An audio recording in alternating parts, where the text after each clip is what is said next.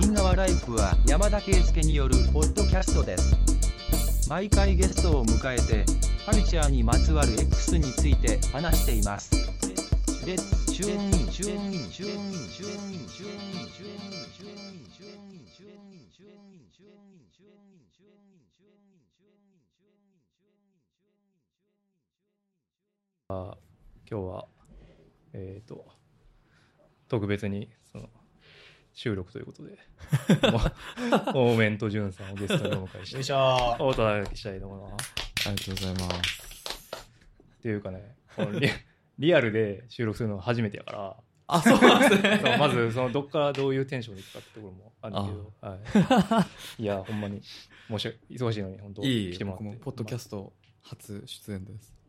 初、初、初ポッドキャスト。そういうあでもあれじゃないなんていうか俺が聞いたのはなんていうか伊藤聖光さんと。ああそっか。あれあれ、はポッドキャストだったんですか。そうそう。あれ地上波ではなかったかな。あー、そっか。あれもだいぶあれはだいぶ面白かったです。あー。あああれちょっラジオだと思ってました。と わからんよなそんなの、そう。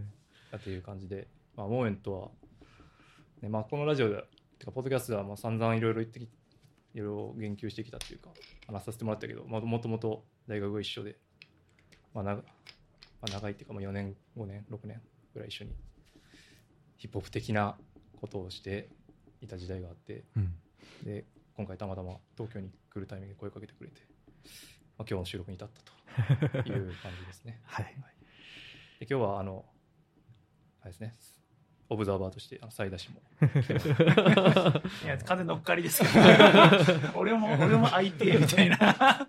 いやいや、まあ、東京いる組はねそんなに、そうあとまあカズマ君もいるけどちょっとそれが、うん。今日タイミングが声かけれてないんですがはい。っていう感じで今日は、まあ、最初にまあそんな感じでなんていうか何話すかみたいなのを、まあ、なんとなくリストにしてたんですけど、はい。まあ、それもそれでちょっと話ややこしいかと思って。いやいや、いやなんかすごいハッとされしたことがあって。なんか俺が書いてたのはそのまあモーメントは、まあ、ヒップホップの話よくするっていうか、まあ、俺らはそれで仲良くなったしうん。なってんけどで俺は結構なんていうかな。日本のヒップホップとあめっちゃもうマジの話しちゃうけど 日本のヒップホップとアメリカのヒップホップ韓国のヒップホップみたいな感じでこう分けて書いたの最初、うん。でその時にいやモーメントからいやまあこう分ける意味があるのかどうかちょっと分からないですけど、まあ、ヒップホップの話はできますって 言ってもらって。でも俺その時にあ確かになって思ったしで今日で昨日おとついぐらいでたまたま読んでた本でヒップホップネーションっていう考え方があってなんか別にその国とか関係なくてヒップホップっていう国に属する人たちみたいなうん。考え方がありますみたいなのを最近読んで。うん。確かにそう言われてみれば俺たちはみんなヒップホップネーションの住人なんだなってうん。思ったっていう話が、えまあ、今日はありました。なんでまああの最初はそういうふうになんかまあ、モメントアルバムの話とか、まあ、してないし直接本人と。か、まあ、そういうのざっくばらんにできたらなと思います、まあ、それに派生していろいろ話できたらなと思うんですが、よろしいですか？はい、もちろんです。うん。なんでも、僕のと 僕の回とかに比べてだいぶ練ってきてる感がある。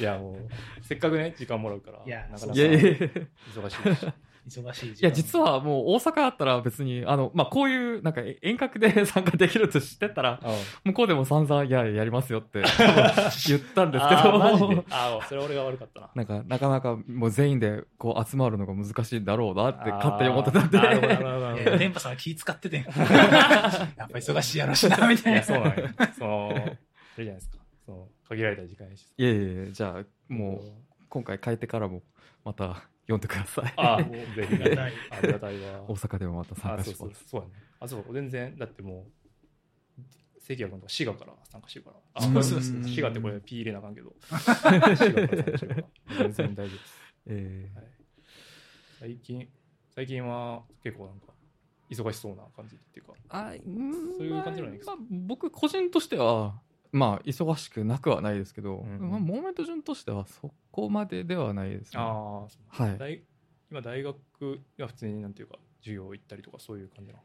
授業は、今学期はわざとそういうふうにちょっと入れました。単位はもう全部取ってるんですけど、実は。博士課程に必要なものは。去年全部取ったんですけど、なんか、今年じゃないとこういうこともできないんだろうなって思って、なんかちょっと自分の、まあ、専門分野と関係ない授業とかへまあそれこそあるあちょっとアルバムの次のアルバムのテーマにつながるんじゃないかなみたいななんかそういうトピックの授業のを取ってる授業を取ったりなのでちょっと学部ちょっと違う学部の授業をわざわざ聴講お願いしてそれで取ったり。へ まあ途中から行かなくなったんですけど。ー その辺がちょっとなえ、それってが学部生の授業ってあれは博士課程は博士課程でまた別のカリキュラムがあるってことですよね？いやえっとうーんいや多分陰性あえっと文系だとおそらく陰性向けだけの授業はゼミとか除いたら多分ないと思いあますね、そうなんだ。あこうー講義だったら一応まあゼミがあるからね。ゼミは、まあ、陰性だけのやつがあるんですけど講義だったら一応まあその同じ内容なんですけどなんか公安公安上ではその違う違うカテゴリーで登録しなきゃいけないっていうふうになってると思ってます。はい。うんそういう授業も取ってます。さよなやっぱ大学とか行ってる時の。いや僕もでもあの文学部の楽な時間。いやそういうことやね。かそう俺たちはそのモラトリアム期間だっていうだけで生きてたから本当に。その辺がそれはでもその当時は全然気づいてなかった。やっぱ働き始めてとかなった時にいやモーメントがなんかいろいろ言ったこととかすごいああそういえばそうやなみたいなことが結構多かったよ俺は、何 やったっけ？なんかさあめっちゃ昔話あんま好きじゃないと思うけど。いやいや あのサイモンあ前も言ったかな？サイモンのベストケプトシークレットって言ったかはいはいはい、うんなのビートジャックやってて当時確かその学生会のは曲やったんですなんか。ああ、覚えてます、はいはい覚えてます。でで俺当時マジで何言ってるか分からなかった。こうなどういう主張なのかっていうかそのえー、とあの学生自主の話そうそうそうそう、うん。でもそこで俺全然学生自主みたいな考え方が全くなくてやっぱり、うん。うんうんでもなんかその後になんかいろんな映画とか昔の映画とかそのそれをあれ韓国の映画とか特にそうやねんけどタクシー運転手とか。なんていうかその自分でなんか権利を獲得するみたいなうん。価値観うん。みたいなのがあ映画見た時にそれを思ってあそういう価値あやっぱ与えられてなんぼやなみたいな感じで生きてきてた自分がすごい恥ずかしくなったしそれ時にそのモーメントのあの曲のことがなんかふとうん踏んで、うん。あそういうこと言ってたんかみたいな。で自分がめっちゃ恥ずかしくなるっていうか その時なんていうか本当になんか親に金出しまって学費出しまってなんとなく学校の授業出て、まあ、生きてたなみたいな。いや僕は逆にそういうことを言ってた自分が今恥ずかしいですけど。なんで何言ってたんだああそうそう。だからそこ変われへんなっては俺は思ったあしであの時あの当時あのトラックあの曲が多分めちゃくちゃ評価されて当時ね。大人たああ、そうだそう。だから大人たちに刺さった理由はすごいわかるっていうか。まあそう。そうでしたそうやったよ。なんかサイモンさんがあの曲聴いたっていうのはうん。なんか誰かから聞いたんですけど。あでもなんかまだあれじゃない？BL がツイッターやっててあこういうラッパー探してたみたいなことをえーツイッターしあのまだツイッターがその平和な世界だった頃ね。えー。平和な世界。あまだあの思ったことをつぶやけた思ったことを言える。る時代だった頃は、まあ、そういうことがあったりとかしたっていうのは俺はすごい印象的、懐かしい。そうめっちゃ昔やけどね。まあでもあんまりね昔の話してもしゃあないんで最近だとでもやっぱあれですね。本の反響がめっちゃでかいんじゃない？そうですかね。まあ。そんなことないなんか音楽と比べるとなんか絶えずにそういう反応があるなっていうのは思いますけどでも。あの息が長い反応そうですね。なんかまあアルバムもそうでしたしまあ楽曲の方もそうですけどうん。なんか反応まあ出した後にこうんうそういうなんかピークってうんういうかん。1週間ぐらいでなんかそういう反応をバーッともらってでそれからはその急激あの急減するんですね。ああでも本の場合は面う白い。んはい。確かわかる気がする。なんか出した直後になんかこう爆発的ななんかそういうのはなかったですけど、でもちょこちょこっとずっと誰かがつぶやいてくれたりなんか感想とか書いてくれたり、本はやっぱそういう意味では消費され方が違うんだろうなっていうのは、はい、確かにちょっと音楽の、しまあ、消費って言い方すると速度的にはめっちゃ加速度的に上がってきてるやん。今、だからすごいなんていうかな。やっぱインスタントのやつじゃないとなかなかっていうところがまあ今うん。大変な時代だなとは大変です。大変そうやな。その辺の話を聞きたかったけどやっぱ。インスタントがよく作れないんですよね僕ぶっちゃけ言うと。そうよね。はい。いや作らないっていうか作るつもりがないやんか。いやそれは能力の問題だと思いますほんまに。向き不向きじゃなくて。いや向き不向きでもない気がするんですね。えうん。まあ例えば、まあ、僕が思うにはなんかゾンさんとかもなんか出してる内容とか結構こ濃いんじゃないですか、うんぽいぽいぽいぽい濃いのにそれぐらいのペースでずっと出してるってことは、うん。まあ、もちろんこうなんかサンクララッパみたいななんか ああいうペースではないんですけどでもずっとコンスタントにずっと何か出してるんですよね。うんううんん。っていうのは多分まあ内容が濃いとかなんか複雑とか、なんかそういうのが自分の武器だっていう人はなんかそれを理由にまああんま出さないっていうのも正当化できると思い 思いますけどでも今すっげえ指 いやでもやっぱ能力がある人はそういうのできるんですよね。だからゾンさん見ながらまあそうですね、まあ、自分の中でもやっぱりそういうなんかメカニズムがあるからだって俺が俺が言おうとしてる話はこう毎日バンバンバンバン言える話じゃないし。そうなんかちゃんとためちゃんと貯めといた後に一発でこう爆発させなきゃみたいななんかそういうのがあるんですけど。いやでもそれっていいわけでしょっていうのは厳しいねですね。自厳しいな俺絶対その言い訳使うタイプ。俺がもしあラッパーだったら。いやーそうやんな。うん。やっぱうん。でもなそ、うん、でもでも俺はでもそのインスタントのやつが食いたいんかって言われたらそれまた微妙なんですよ僕は食いたいいですね。いやで なんかどういう？そう自分が出したのを食いたいかって言ったらそれは分かんないですけど。人のは食いたい。そうですね。やっぱりなんかそのなんかこうチープチープまあチープっていうのもある,、まあ、まああれかもしれないですけど。うん。なんかこう主食じゃなくてお菓子みたいな感じの。やっぱヒップホップのそういう分まで好きだったし昔からそうだったから、うん。そうですね。それが単純にこういや昨日あのなぜ今回東京来たかというとなんかうん。他に、他にもスケジュールあるんですけど、うんうん。昨日なんか大学時代の先輩の結婚式があって、うんうんで新郎新婦2人とも阪大出身なんですあよー。それでちょっと「アイラブ阪大」を歌ってくれてたなってきたんですよね、それ結構なお であれ歌まあその歌歌った本,、はい。はい本番の時もそう思いましたしそれ練習練習してた時もまあ、ここ1週間くらいずっと練習してましたけどなんかそうずっと練習しててなんか当時の2010年11年ぐらいのなんかそうその時の感覚っていうのがなんかちょっと戻ってくるのあがあってうん。確かにあの時って僕結構曲出してたんじゃないですか。すごいペースだったね。こうなんかこうチープな江坂の自分のまあドミトリでしたけど そこうん。そこのチープななんか防音環境もないところででも学校帰ったらまあとりあえずパソコン持っていてそこでもうパッと撮ってうん。なんかそういう、まあ、チープなやり方、まあ、まあ、チープっていうか、簡単なやり方だったんですよね。でも、それが、なんか、キャリア、まあ、ちゃんとしたキャリアになってきてからは、なんか、ああいうふうにやんなくなっああそうだっていうのが。ミックステミックステープ時代はい。終えてってことか、うん。その2010年代の、まあ、環境っていうのもあると思いますし、自分の、なんか、動き方、感覚もあると思いますけど、うん。でも、あれやっぱいいですよね。楽しさっていうあーその初期衝動的な、はい。その自分の思ったことをはい。すぐ曲にし出すみたいな、はい。あの時に出した曲とか、まあ、マスターマインドのチャンネルとかで聞いてみるとなんかちょっとバカなこと言ったり。あー。こういう、なんか、すごい、今の基準から見るとすごいぬるいところが多いんですよね。うんまあもちろんそれからい、まあその時からいっぱい、まあ勉強っていうか、まあ修行もあって、ラップっていうものが伸びたっていうのもあるんですけど、うんでも、いや、あん、いや、だとしてもこれはちょっとぬるいでしょ、あんたって。それで思い出したけど確かサイダがエンターのフリースタイルバトルかなんか出るんやったっけ、出るみたいになって その応援曲みたいなのをあ確か音作っててこいつマジですげえなって思ったね。すごい本当に。本編よりあれの方が良かったです。がいぜやー。いや、あの曲もぬるかったですね。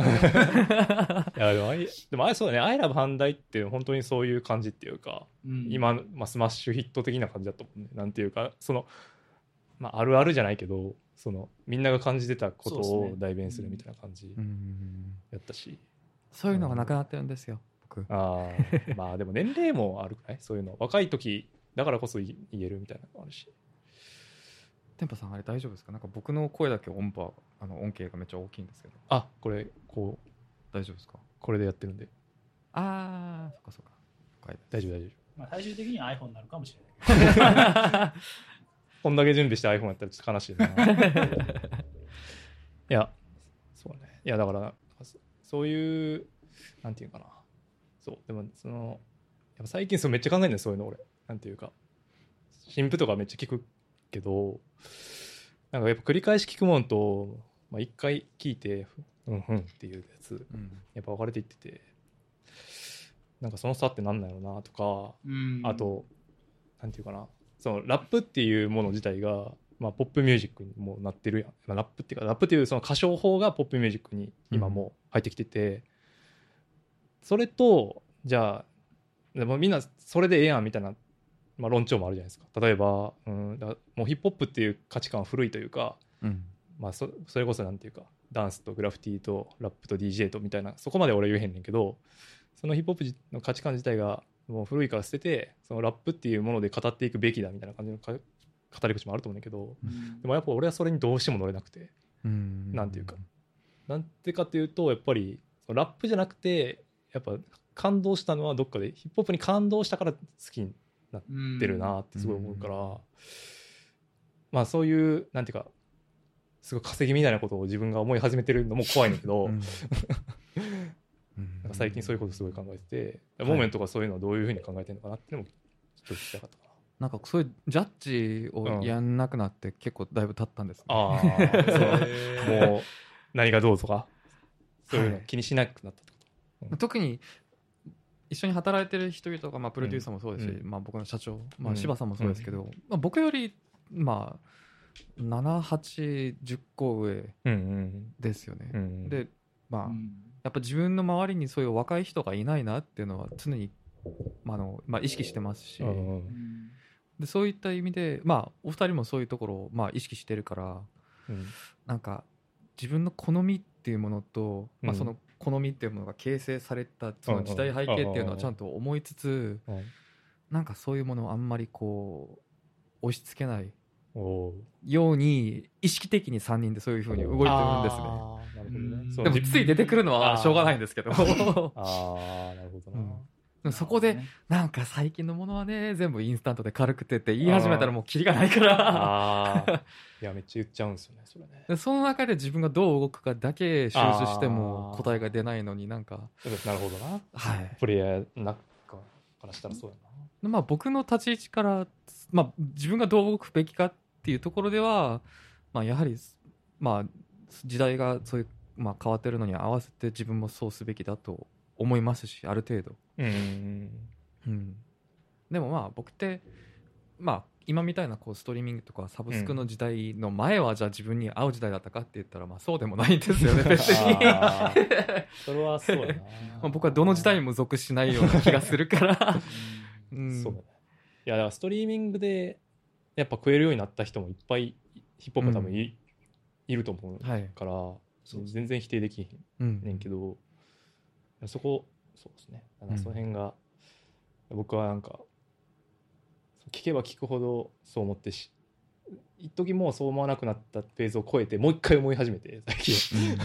さらに強固になそうそう。さらに強固になってしまってるうん自分がいるなって感じ、まあスキルっていうよりはまあなんかバイブスを重視する時代になったからそれがああそう。そうですねそのバイブっていうのは、まあ、僕はどうしても把握しきれない部分があるんですよね。あまあ年齢っていうのもあると思いますし、うん。まあ、出身国籍もあると思いますしまあ、地域もあると思うんですよね東京じゃないから。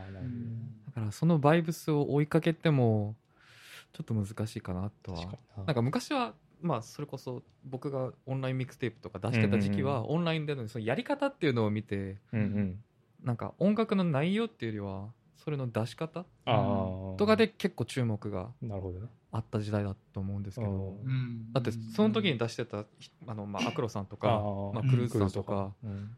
なんか音楽聴いてみてもなんかもちろん共通する部分はあるんですけど、うん。なんかバイブス的に合うかって言ったら、うん結構違う部分もあるんですようね、ん。まあ、僕のミックステープもそうですし、うん、でもそういうやり方の模倣とかじゃなくてバイブスの、バイブスの模倣。バイブスの模倣の時代になってきてからは あまあそれは難しいな、ーうん。まあ良くも悪くももう色がもうついてるから自分は。うん。ああそうだね、はい。その自分のキャリアができてきてってことね、やっぱでもそのさそのスキル至上主義がめちゃくちゃハードコアな道になってるじゃないですか。別にもうなんていうか、そうスキルっていうよりかはそそれこそ全体のそのトータルの雰囲気みたいそうですね。なだからスキルっていまだに言うのってまあフリースタイルバトルとかあうんまあじゃないところではもう委託くんぐらいかな。どうかな。あー。ああいうだから本当にゲーというか、はい。そういうレベルじゃないと。はい。ロジック好きそうな。そうそうそう。だからその委託とかもだからさい明らかにすごいやんか。多分、はいまあ、ラップヒップホップ好きやったら。だけどなんかそのじゃあアルバムを積極的にめちゃくちゃ聴くかって言われたら、うん。俺はちょっと微妙なわけ。ううん。んやっぱそれってなんていうかそのスキルだけじゃない何か別のファクターがやっぱりあって、うん。それはモメというところバイブやと思うんだけど。だからそのそうだからそのスキル至上主義で貫き通すのがすごい大変な時代っていうか,、うん僕は自分にスキルないってもうトトックの前に認めました。でもそのモメントはスキルっていうのは そのなんていうか構成のスキルやんか。そのなんていうかか形を作るってプロデューシングプロデュース能力っていうか。そうなってしまいましたね。そうそう。昔は俺ラップうまかったよってちゃんと胸張って言えたのに、確かにな。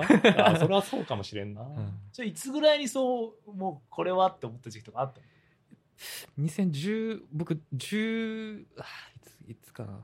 161718うんまで。うん。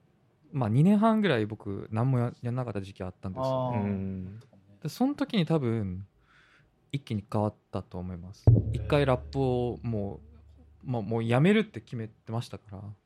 休むでもなくてもうやめるっていう風になってましたから。でその時になんかそういうトレンドっていうかそういう、まあ、時代の変化っていうものから離れた部分もありましたしうん。でその中で探ってな 何かもう分かったことがあってでそれで再開して今まで来れたんですけど多分その時にラップスキルの変化っていうのがあったんじゃないですかね。自分の中の頭の中のラップスキルとは何かっていうのが。相対的にそのシ,、はい。シシーンにいるラッパーたちと比べて、はい。みたいなこでノアさんにめちゃくちゃ叱られたんですよ。と、え 自分のラップについてああそのはい。自分が足りてないってこと？どういうし叱りってのはそのちゃんとやれよみたいな、なんかうーん。まあ、話せる範囲でいいけど。なんかそうなんかラップの形式形式上のそういうなんかラップのう美しさっていうか、うんなんかフローのデザインがこうで、あー。ライムの、まあ、ライムがめちゃくちゃ奇抜でとかあなんかそういうところじゃないんだよっていうふうにずっとこうあ二人の思想がぶつかってた時期があったんですよね。そんな実態があった。で僕ははもうまさになんかそういう考え方の魂っていうかああまあスキル至上主義っていうか、アクロ大好きだし 確かにな。イシュワン大好きだし。あなんですけどなんかノアさんと、うんまあ、まずそういう、まあ、自分が当時思ってたかっこいいラップっていうものをずっと追っかけててだってどこにも行けてないじゃんっていう。ーあー。まあ、まあその現状を自分でも認めなきゃ認めなくな、まあ、認めなくてはならないうん。状況になってたんですよね。2016年ぐらいに、うん。あのモーメンモまだモーメント順じゃなくてモーメントとして出したファーストアルバムが何の反応も何もなくて、あーまあそうか CD 時代。はい。はいはいはい。あまあファイトクラブは何かあったけど、うんうん。ファイトクラブの後に出したあれはだって何もなかったでしょって、まあ、それは僕も、まあ、認め認めるしかなかったですよね。だってじ実際そうでしたから、うん。じゃあなななんでこのス俺が思うには、まあ、トップじゃないとしても少なくともうん。日本ってラップ、俺俺ほどできる人いないと思うんだけどってうん。なんかそういうやり方でそういう接近でずっとやってたのになんでどこにも行かなかったのかって。でそこで僕は悔しくていやこれはもっと極めるべきですって言ってたのがノアさんはいやそうじゃないんだよって、うんうん。うん。あまあそこでうん。一回心が折れて何もやらなくて。やんなくなったんですよね。でもそその時に、まあ、ラップとは別のところでなんか言いたいことが出てきてでそれでラップに戻ってきたらでそこでノアさんが言うことが、まあ、少しは少しこう、まあ、分かるようになって、うん今まで自分が思ってたかっこいいラップっていうものは、まあ、あれを否定したいわけじゃないですけどうんこれから新しくやろうとしてることはこれがスキルじゃないんだよな今まで自分が信じてたスキルっていうものは俺が今からやっていこうとしてることにおいてはスキルと言えないんだよなって。あー。うん、すごいな。だそれはそれはどっちかっていうと、まあ、R 指定とかまあ、委託君とかが、まあ、まあ駆使している。そういうスキルではやっぱないんですよね、うんああいうのはいまだに好きなんですけどやっあぱり。ー。リスナーとして聞く分にはいいけどじゃあ自分がそれを落とし込むかっていうとまた別の話だなっていう感じ。そうですね。はい。やーそまあ、ん単純にできないっていうのもあると思います。確かにでも、なんか今言われて思ったけど、確かにそう、モーメントが、その俺らが一緒にいたところの時はやっぱ、圧倒的な、やっぱ、うまさあったいや、よな。あったっすあった。よな。で、それを追い求めてたな、確かに。うんうんいうんや全然そこ、あんま気づいてなかったな。最初から、なんていうか、まあ、若干そのコンセプトっぽいところはまあ昔からあったから、そうですね。そこが、そこばっかり気にしたな。確かにそういう時代あったよな。いや、でもそんななんていうか、やっぱりノアさんとがっつり四つっていうか、一緒にほんまに作ってるって感じなんやね。そうですよ曲とかを。本当に。ノアさんがい、まあ、今やってる自分のラップの8割ぐらいはノアさんですね。でもそれが、そうだと、なんかつい最近書いた歌詞でもなんかそういう内容がありましたけどなんかそういう自分、ノアさんの教えが自分のラップの8割、彼がい彼がいたからファイトクラブが手のひらに ー。でもその変化は美しい。でもそのでもその変化は美しいでもラップってものが楽しかった時がたまには懐かしいって書いたんですよ、うんうん。なるほどな。なんか当時のノアさんのそういう、まあ、2007年8年18年ぐらいのノアさんの教えっていうものは確かに自分にとってすごいこう新しい未知だったんですけど、うんうんうん。なんかそれによって失ってしまったのもあったんですね。そう。やるやる時の楽しさっていうのは確かにそれからなくなってるから。そのなんか上手くなるとかラップえなんその初期衝動的な部分ってこと？あーなんか芸としてこれを見せてうん。その芸としてそれを純粋に受けてこうわーってこうこうあ驚いてくれるなんかあそういうそうーいう美その楽しさその嬉しさっていうのはなくなってるんですよね。なるほどね。確かに、うん。その噛み締めて聞いてもらう感じにそう。なってるだからそれでなんかすごく感動しましたとか泣きましたとか確かにね。一緒に怒れましたとか言ってくれるんですけどいやでもいやそれっつってその楽しみ方ってそれ一つだけじゃない気が。あーあーなるほどな。あでもなんかそうめちゃくちゃさその日本のヒップホップ自体もめちゃくちゃ細分化してさなんかその楽しみ方が全部バラバラになってるやんか多分、うん。そういうじゃあそういうスキル楽しむ時は委託だしじゃあもっとなんていうか自分を鼓舞したい時は誰かな？わかんないけど、うん。ななんか例えばもっとヒなんか自分の中のヒップホップをこう奮い立たせたい時じゃあ千人称聞くとか。うん。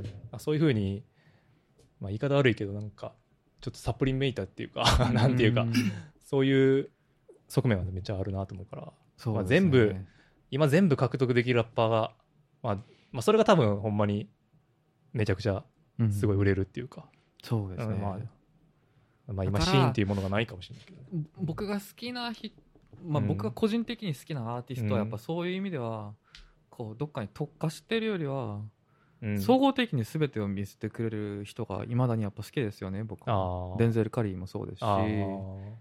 まあ、JRT は若若干スキルの方にうんスキルっぽいね。うん。気もあるんですけど、うん。うん。まあ、J. コールもそうですし、うんうんうん。まあケンドリックもそうね。当然ですはい。あまあやっぱそういう、まあ、デンゼル・カリー最近一番好きなんですけど、ええあその最近出たやつ？はい。はい、はいはいはい。やっぱと、まあ、どっかに特化してるっていうよりは、まあ、僕も、まあ、自分のアルバムも正直そういう意図で作ったんですけどね。消費されか、まあ、消費され方は全然そうじゃなかったんですけど。例えばあのリミックスアルバムで「勝ち取る」のリミックス。ああえっ、あと Young Coco、はい。うん、広告入ってでその代わりに beat change があってで後半新しいビートで僕は新しい verse はいあるんですけど、うん。 verse 3があるんですけど、うん。あの verse 3って、うん、僕、まあ、人生の中で一番かっこいい verse だと僕はおララップのこうスキル的に自分にできるまあ今はそれよりはもうちょっとできますけど当時自分にでできる最大限のスキルだったなってええかっこいいと思うしなんかそのかっこよさにうわーってなってほしいっていうのはあれですね。ああなるほどな、あー。総合的に見せたいっていうのはそうですね。やっぱありますね、うんうんでもいや俺はそのモーメントがもう一個すごいなと思ってるのはまあその他のラッパーの話でだからそう いう思うねんだけどなんかその新しい人をなんかこうラッパーがじゃあ出てきた時にめっちゃチェックするの早いしでモーメントが大体あこいつやばいって言った人は大体なんか結果的になんていうかシーンに残っていくっていうか、うん。あそれなんていうかな。どういうなんかもう最近やとなんていうかパンデミックスやったかな、パンデミックスはい。はい、あれとか俺全然知らんくて。でもめたツイートで知ってえこんなやつらいるんやとか。そういう dig っていうのはやっぱ普段からなんていうかみ積極的にしてるっていうかいうよりかはなんか流れてくるみたいな感じ。いやでもでもそれを dig dig しろしようとして dig するわけじゃないんですけどままずエゴサーチから始まるんですよ、ね、自分の。まず。そう。まず？いやエゴサーチっていうか自分の自分の曲の評判最近どうかみたいな、はいなんかそれから始まってでそこでやっぱりまあ YouTube のまあえっと推薦動画。でで気づいてみたら2時間半経って あまあみんなで大体そんな感じ、はい。ああそういうことなんや。まあ基本暇だからできること。いやいやでもさそのレコメンドされていっぱい来るやんか、はい。でもその中でいやこいつちょっとちゃうなとかあこれこいこいつすげえなって。やっぱななその審美眼っていうかうん。がめっちゃあるんやなあでもそれは、はありますね。あのなんか新人のラッパうん。ーはなんかまあぐきっかけはどうであれ、うん、そうそうなんか聞いてみると必ずその人の他の曲もできれば23曲以上は聞いてみるっていうのはえ絶対にありますね、ーえー。いやそれも。いやそのなんか危機感があるんですよそのなんか本能的な。あこいーつこいつうまいな。でもこいつこの曲だけでうまいのか たまたま全体的に本当にうまいやつか確かめてみようってなんかそれがあるんですよ危機感が。でもそれをさちちゃんとさなんていうかまあツイートやけど言うやんか。俺それがすげえなと思っててみんなやっぱチェックはしてるはずなんですよ。うん。大体、まあ、そのプレイヤーもそうだしプレイヤーはみんなさ絶対してると思うよだけどやっぱ言うことないから。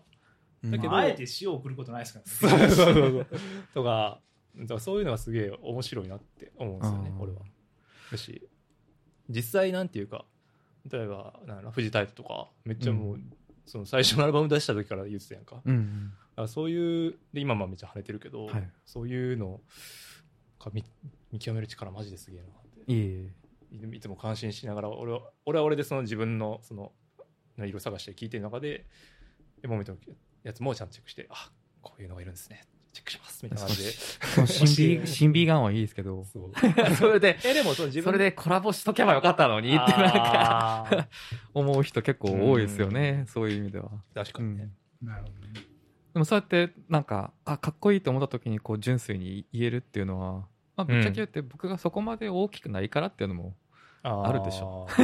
いやいや。じゃなかったらうん。じゃなかったらもっ自分がと柴さんとかノアさんからいやそれはちょっと言わない方がいいんだよね言わない方がいいんじゃない？って来ると思いますけど、うん。うん、まあ僕が何か言ったとしてもそこまで響きがないっていうのもあるかもしれないですね。うん。いやうん。いや、そんなことはないんじゃん。でも別にさそれを言うときにさそんなこと別に考えてないやんか。だからそなんていうかなそそのいいと思ったものをシンプルにいいって言える、その素直さはもうみんな失われていってるからね、多分。プレイヤーの人は、まあ、当たり前やけうん、つぶまあでもツイッターに、うん、まあパンデミックスの方もそうでしたけどなんか最近見つけたかっこいいラッパーいますよってなんか書いてもど、うん、自分のフォロワーあんまチェックしないな。ああまあでも。なモーメントのフォロワーの4分の1しかいない人でも、つぶやきたくない人はつぶやきたくないと思うから、ああまあ、うん。そうあのねサイレンスにチェックしてる人は多分いるし絶対いるから、それはすごいよ。まあでもそのその話もしたもんね。そのなんかファンまあこの言い方が良くないかもしれないファン層っていうかはい。うん。そのなんていうかヒップホップファンというよりかは「てんてんてん」みたいな話、うん。まあてかアルバムでも言ってるけどそれ？曲でも言ってるからあれやると思うけど、まあ、その辺はでもなんか最近折り合いついてきた。ついてない別に なんかそいやなんかファンもうファンとして見ないでなんか消費者として見るように、うん。でまあ暫定的になんか暫定的に消費者だっていうなんかそういう考え方をしてからはうん。まあ前と比べるとそこまであんま悩まなくなったんですよね。ううん本当にシビアな話すると、うん。まあ、僕僕の音楽が与える感動とかなんかうん。力とかっていうのまで、まあ商品じゃないとしてもとりあえずなんか取引ができる何かものだとあ 思ってしまうとなんかそこでちょっとすっきりする部分もあるというか、あー、うん。まあ商品みたいなこと。はい。少なくとも僕はそういうふうに思わないと向こうはそれを受け取ってからなんかすごい勢いでこう接してくる人がいたりしますから。あそこで僕がある程度一一歩引いてちょっと冷静にそこで考えて対応しないと僕も同じこう勢い同じ同じ厚さでそこに対応してしまうとあまあ僕は責任取れないところまで行っちゃうんですよね。うん。うん、なるほどな。でそれが少なくとも去年はそういうことがめちゃくちゃ多かったんですよ。へえへーあでもそんぐらいでも最近は最近はあんまないですけど去年はうんなんか月23回ぐらいは誰かから手紙が届いたんですよ。へえすげえ。刑刑務所からももらったんですよ。え群馬県えやばいななんか刑務所からなんか僕若手のラッパーなんですけどたまたまアルバムをき、まあ、聴けるようになってとかなんか わかんないですよ。だって聴けるわけないです。ラジオとかでかかるわけもないんだけどな。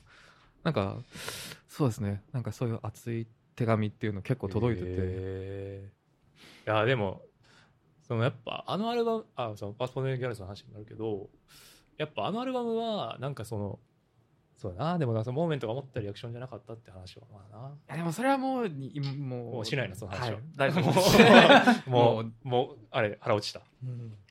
や俺はでも当時はみんまあそれでもよくも言ったからなそれは。ほんまに。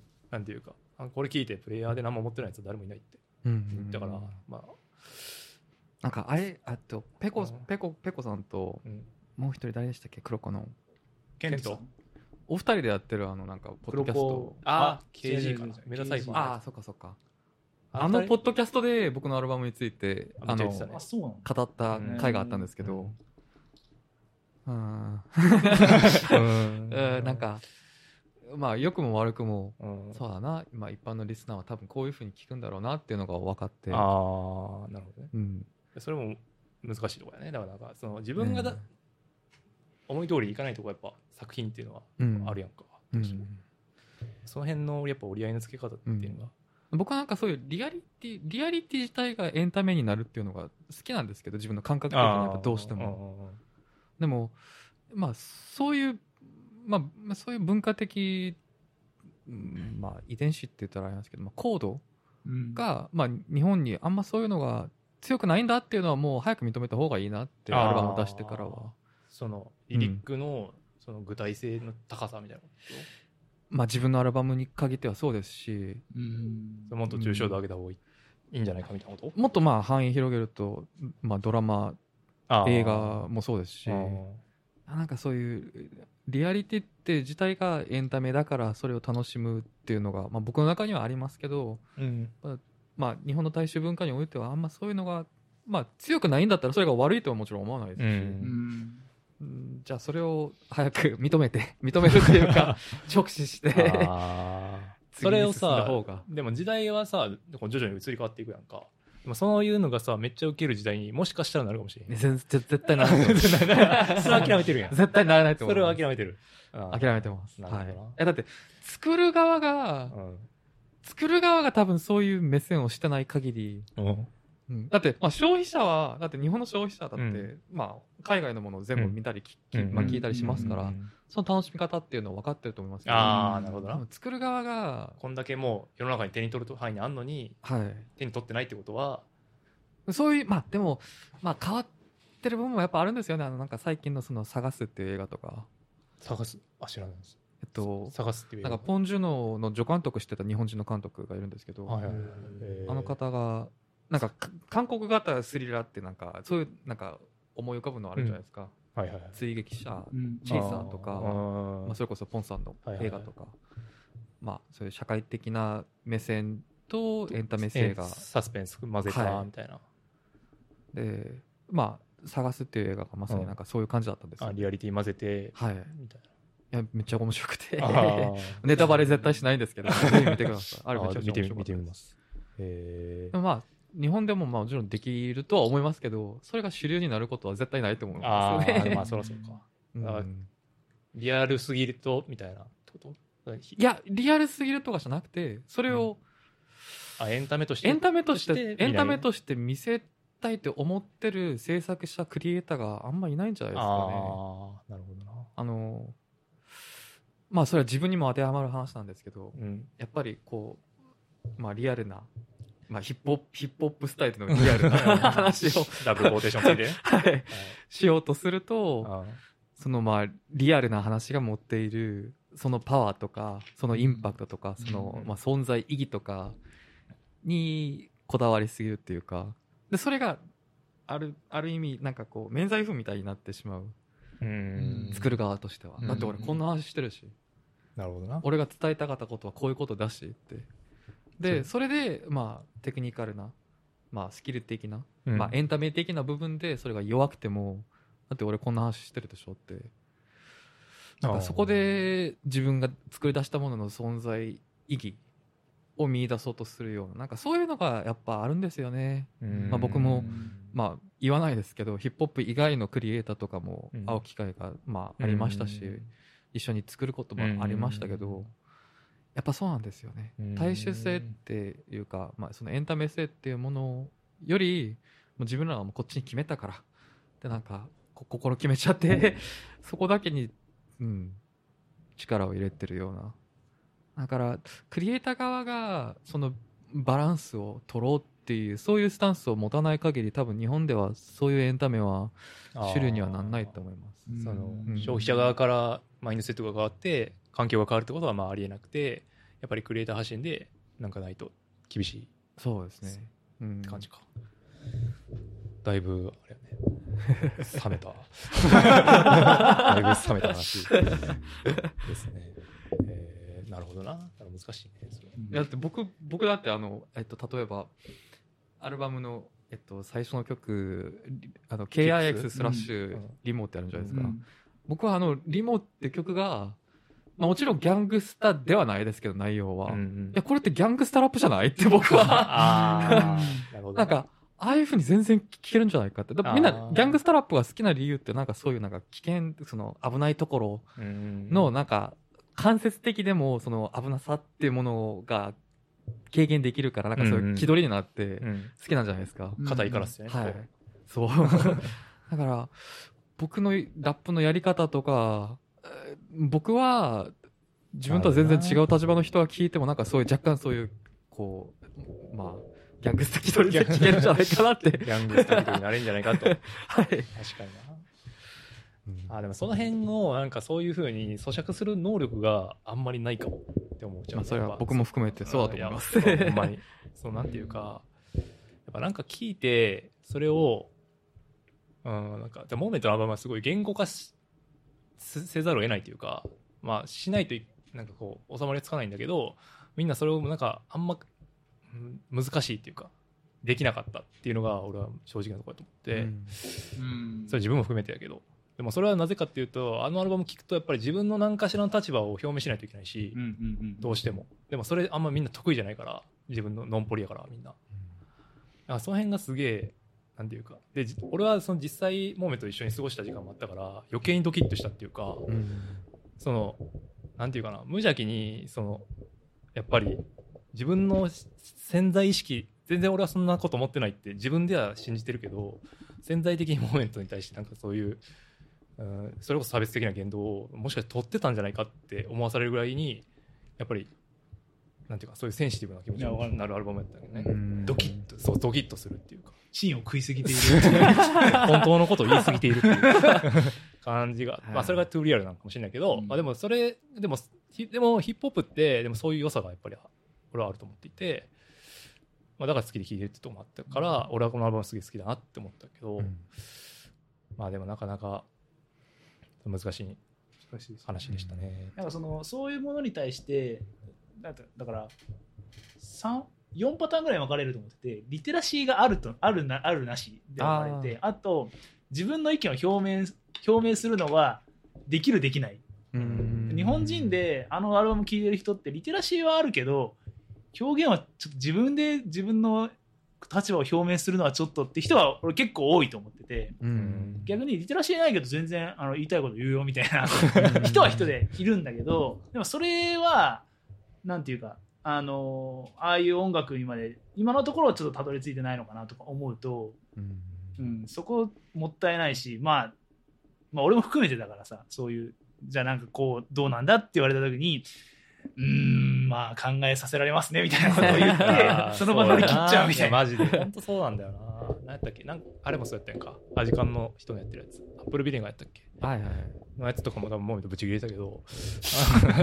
まあそういうそういうことで結局、まあ、俺らもまあ同じリアクションしちゃってたけど、うん。まあ、それ本当よくないですよねっつってまたこうやって終わっていくんやけど、なんかこの前職場の飲み会でなんか政治の話になって。うん、で明らかにその上司が言った政治的な考え方は俺とは相入れなかった大丈夫言ってそれ。大丈夫聞かれて。るぼかしてる。あはい。ででもまあうーんって言って流れていくみたいな。うん。だからディスカッションとかそういうのすごいやっぱり俺自身も苦手だなって思うしなかなかそういうチャンスボールが来てもうーんでも言わないなって思ったところがあって、こうモーメントに怒られるなと思って。いやーでもマスターマインドはみんな心の中にモーメントがいると思うよ。いや絶対そうだそうですかね うん。やっぱり俺らは、うん、その見てるからはいほんまにその場面場面で、ほん。うんほんまあ、俺らもどっちかというとそういうふうになんか嫌なことは嫌って言ってきたタイプやけどじゃあなんていうかうん。そのモーメントレベルかというとまた別でで俺らまた働きはじ社会に出てその会社員会社の奴隷として今働いてるんやけど その中でやっぱり自分をやっぱどうしても殺さないといけない瞬間めちゃくちゃいっぱいあるし、うん。まあ、その時にやっぱりはあって思うね。やっぱあなんていうかそういうやってるんかな民主主義とか思うよね。やっぱそのうん。なんていうか自分の中の、うん、あこのままでいいんやっけでも今最大が言うように、毎日は流れていってみたいうん。な感じがうん。すごいあるから、まあ、そういう意味で言うと、まあ、でそれを全部一言でまとめて考えさせられますねって。言っちゃうっていうのがやっぱり俺らの悪いとこっていうのを気づかされたかな、ええ俺は。あれ聞いて。ベストキャップとしっくりとあれうん。リミックス出した時にうん確かにマスターマインドの先輩の誰かがうん。DM で直接「いやこれは良くないと思うよ」って言ってくれたんですよね。あそうなんですはい。誰やそれ。誰やろ お名前を忘れてしまった誰やろうな万次郎かな。万次郎。海 海海外に一回えっと行ってた。海外？海俺かな？いやいや違います違いまあアイラルじゃないすかな？いや。なんかその時にだってうなんか立場変えて考えてみてってなんか日本人が韓国のあれこれについてなんか言ってたらそれ気持ちいいと思うってなんか素直に言ってくれたことがあったんですよ。のへへー知らんかったわ。えでもそれまあ今だったらいくらでも論破できますけど。でもなんかそれを言った時にうん僕はあそうなんですね。ってぐらいであんまそれ以上なんかこう感情的になんなかったんですよね。それが。うーん。真実。それがそしかもそのきっかけっていうものが音楽だったからなんかそこではあんまあクールっていうか僕自身は。ああその僕がやってることはクールだけはい、まあ、もちろん、まあ、レベルは違いますけど何々派とか何々系とかど、うん、なんかそれぐらいで僕はある程度人のその政治的っていうか考え方っていうかなんかそういうのもちょっと捉えてる気もするんですよね。ああもうざっくり、はい、うん。で私たちが私たちがこう関係関係づくりができてるのはまあそれがきっかけでできてるわけじゃないし別のところでできてるから別に他の違うまあほ他のところでちょっと違う部分があったとしてもそれは私たちの関係には影響しませんみたいななんか僕はそういう考え方なんですよね。考え方というか、うん。そういう感感覚で生きてきたんですよね。勉強になりますすね。すぐそういうふうにジャッジしちゃう病気なんですよ。いやテーマさん結構重病。重病なんですよ。そういう意味で言うと、しかもそのたまにこう触れる内容がううんんなんか政治の話って言ったら例えばじゃあ何々政策とか、うん。こう内閣がああだこうだとか結構遠いところにある話とかじゃなくてもうん。例えば誰だったっけ？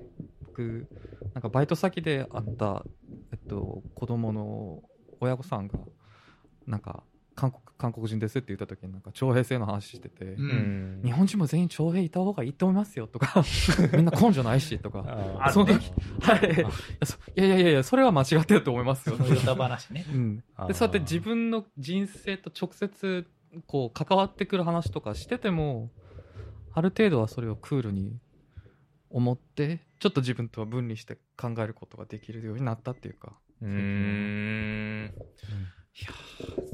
それができなくて人生苦しんでる感じあるな。いやでもそれ難しい やっぱり。いやでもモーメントは多分そのまあ良くも悪くもそのチャレンジされる場面は絶対僕らより多いからそう。うん。いやいやそれはそうそうだ。うん。それでいちいちブチ切れてたら多分確かに。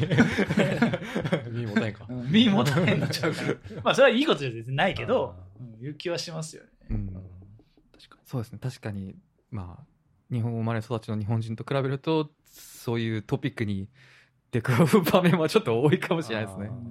韓国人ですって言ってほんま徴兵の話になるのって50回ぐらいはありましたから。まあそうだよね。うん。そんならこういや国のこと知ってるよぐらいの感じでこうこういうの共とかあるなんかその共感の示し方みたいな感じだよな。なんかその、君の痛みを理解してるよみたいな。うん。いや、だけどそれってさ、でも嘘じゃん、そんな。そ いの痛みはさ、いやでもやっぱりやっぱりそれぐらいはあった方がないよりはいいですよねまあ、その、うん無理解に比べたらってことでしょ？はい、うんいうん、や、俺はでもそこでやっぱ欺瞞を感じてしまうんだ。なんていうか、うんそれは多分俺が幼いからやと思うけど、なんていうか。あ、天パやねんけど、髪の毛。あの、なんていうかさ、その、ガキの頃とかはさ、その、なんていうか、あすごい、おちょくられる対象であるわけよ。だけど、やっぱ大学生とかでみんな当て始めるやん。なんだかんだ。まあ、その時めちゃくちゃなんてか腹が立つっていうかさ。ー 当て当て始めるってどういうことですか？いやいや、君とかさ、例えば、直毛の方が、あそういうこと？パーマを当て始めるってことですか？そう俺はそういう時に、やっぱりすごい、全然その俺の痛みを理解しないなって。僕は別に理解しようと思ってパーマ当てたわけじゃないや、違う違う違う違う。そういうふうに言ってきたくせに、みたいな。その当時ねそう。そうそうそのマイナスの対象としていじってきたくせに当てるんかいもやろっていう。まあ大阪とかちょっといじりきつい人もちょっといそうな気もしますねああそう、そういうこと話それましたね。すいません。なんだっけ？なんか聞いたこと。あ、そう、アルバムの話で言うと、あ僕はその最近、その、まあ、高1年ですけど、韓国ヒップホップをすごい聞くようになったんですよ。まあジャスティスをフィーチャリング読んでるんですか。やっぱそれが、その当時俺はリリースされた当時全然知らなくて、その凄さを全然理解してなかったんですけど、そのもう聞き始め、そそっちの沼に入り始めた時に、あれ、これと、とんでもこういう、フィーチャリング呼ぶってことは相当大変だったんじゃないかなと思ってるけど、あその辺の話は、まあ、あ軽くできる範囲に言うけど、あれは大変でした。やっぱ、やっぱ大変、そういうモーメントはでもどうしても、最初からその、ジャスティスをこの曲に呼びたいっていうところから始まってる。そうですね。あの曲は、まあ、彼がいなかったら多分他の韓国のラッパー呼ぶっていうのもなかったですしああ、そうなんや。なんなんとかして自分がバース2までうん。それは韓国語でうん。書こうかっていうぐらいでしたけど、うん。まあでもほんま運よく彼がブローアップするちょっと前ぐらい2008直前。2018年とかぐらいに、うん。あえっと彼が東京に来た時に。たまたま会いに来てで直接会ったってこと？はい。東京で。初めて会ったのは東京でした。で会ってその翌年ぐらいに僕韓国、えうん。えっと行った時に会ったりして彼がブローアップする前にちょっと関係性ができてたんで、うん。そこで彼が言ってくれたんですよ。なん何でもやりますから。呼んでくださいと、ええでその後そうああなるとは思わなかったですけど。あの時でも言ってたな。うん。でもあの人ほんまこうそうですね。そういうなんか結構熱いっていうかそういう人間味まあい意外とうん。こうあ。対外的なイメージとは違って違うね。結構人間味ええあのあたあったかい人ですからやってくれたんですけどうん。まあ単純にスケジュール的に彼がめちゃくちゃ忙しくてうん。間に合うか間な間に合わないかぐらい ちょっと遅く届い届きました、なるほはい。いやいや、でも本当に、その、まあ今多分、その、現役でその韓国でいるラッパーの中では、まあ、 top of top っていうか、だと思うねんけど、うん。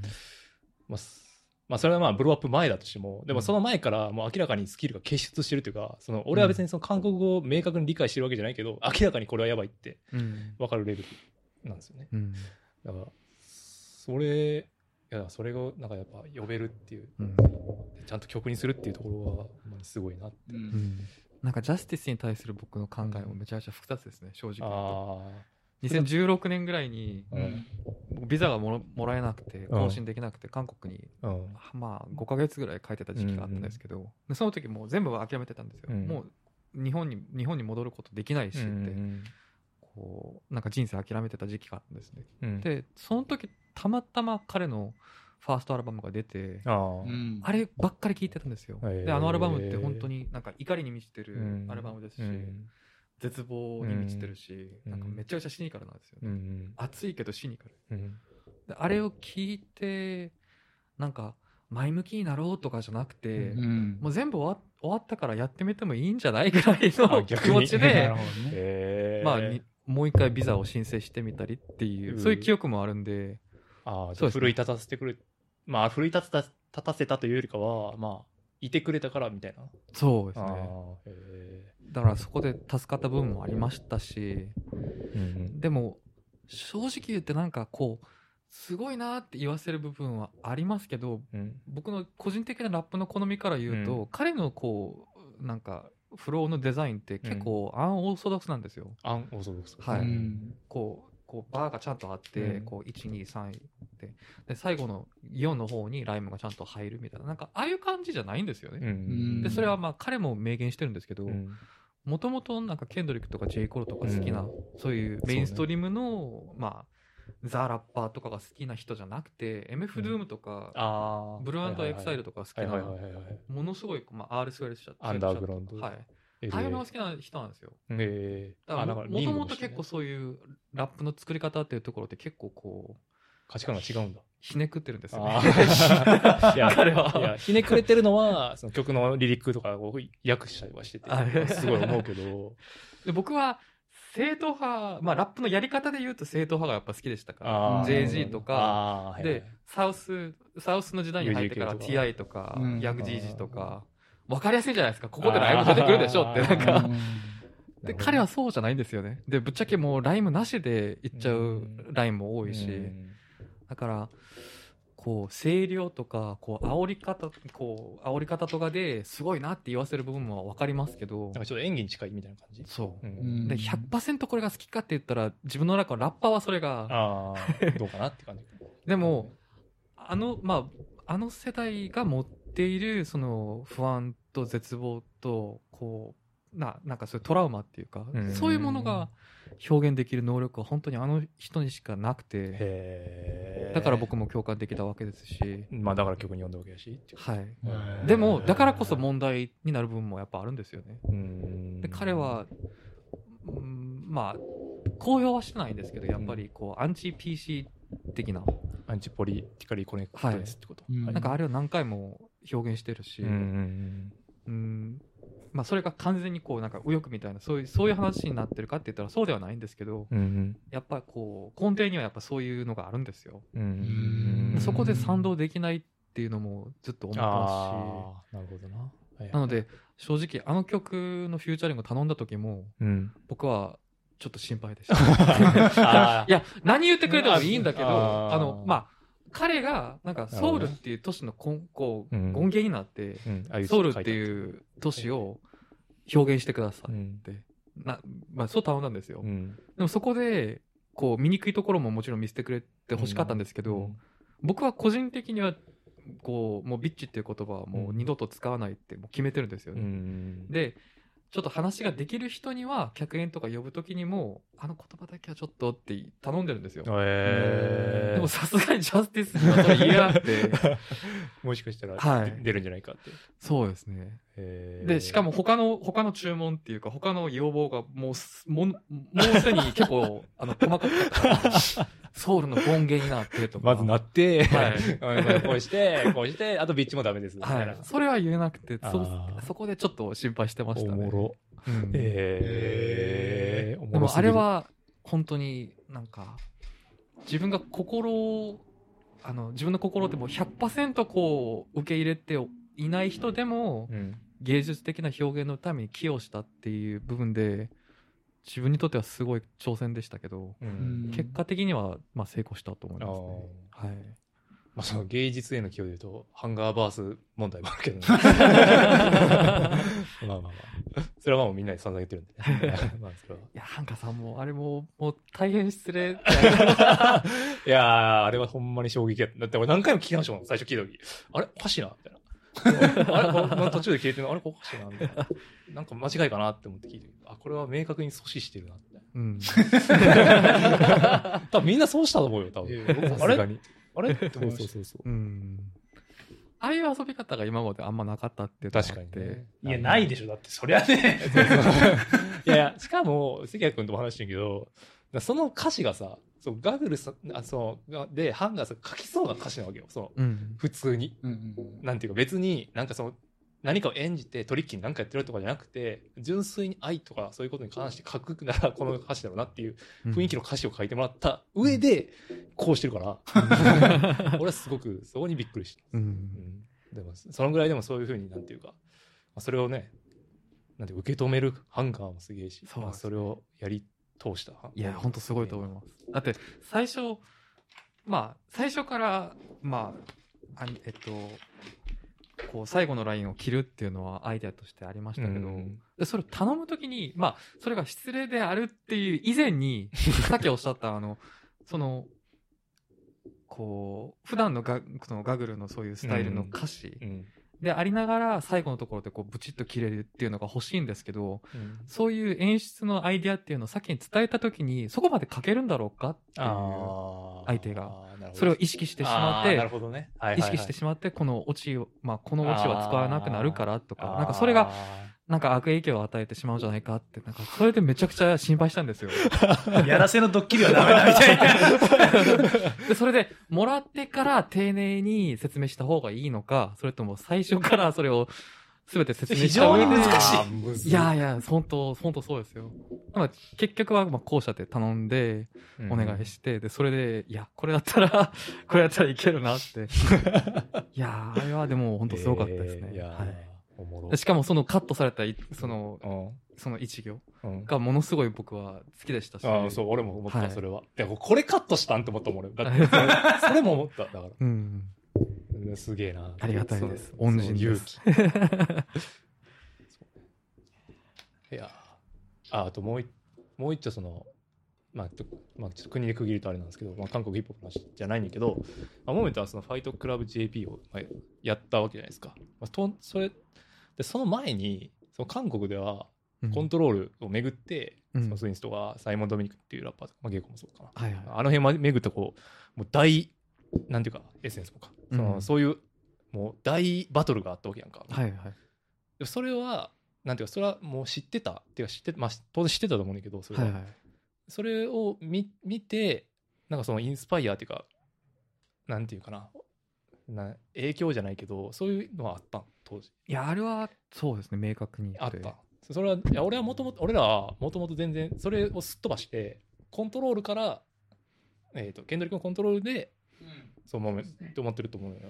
うん。いや、まあ、アイディア、アイディアはやっぱり、まあ、本ちゃん、うんコントロールからでしたけどうんこれをやんなきゃっていう、なんかその、しその、しょ意思というか、はいそのはそれはやっぱそのエネギルギーっていうのは、あまあ、当時、まあ、軍隊であれをリアルタイムでずっと、あ、追ってたんや。はい。わけですから、でその、そのなんかこう、熱がまだ残ってた時期にちょうど軍隊からあ軍隊終わって日本に帰ってきてそれがまだ残ってた時期にそれを使ってやったんですからそれははい。あ影響はもいやいやいや絶対そうやろなって思ってんけど、うん。でもあ全然俺そのことも知らんくて。でそれをなんか最近そのいろいろ調べていく中で知ってんけど。うん。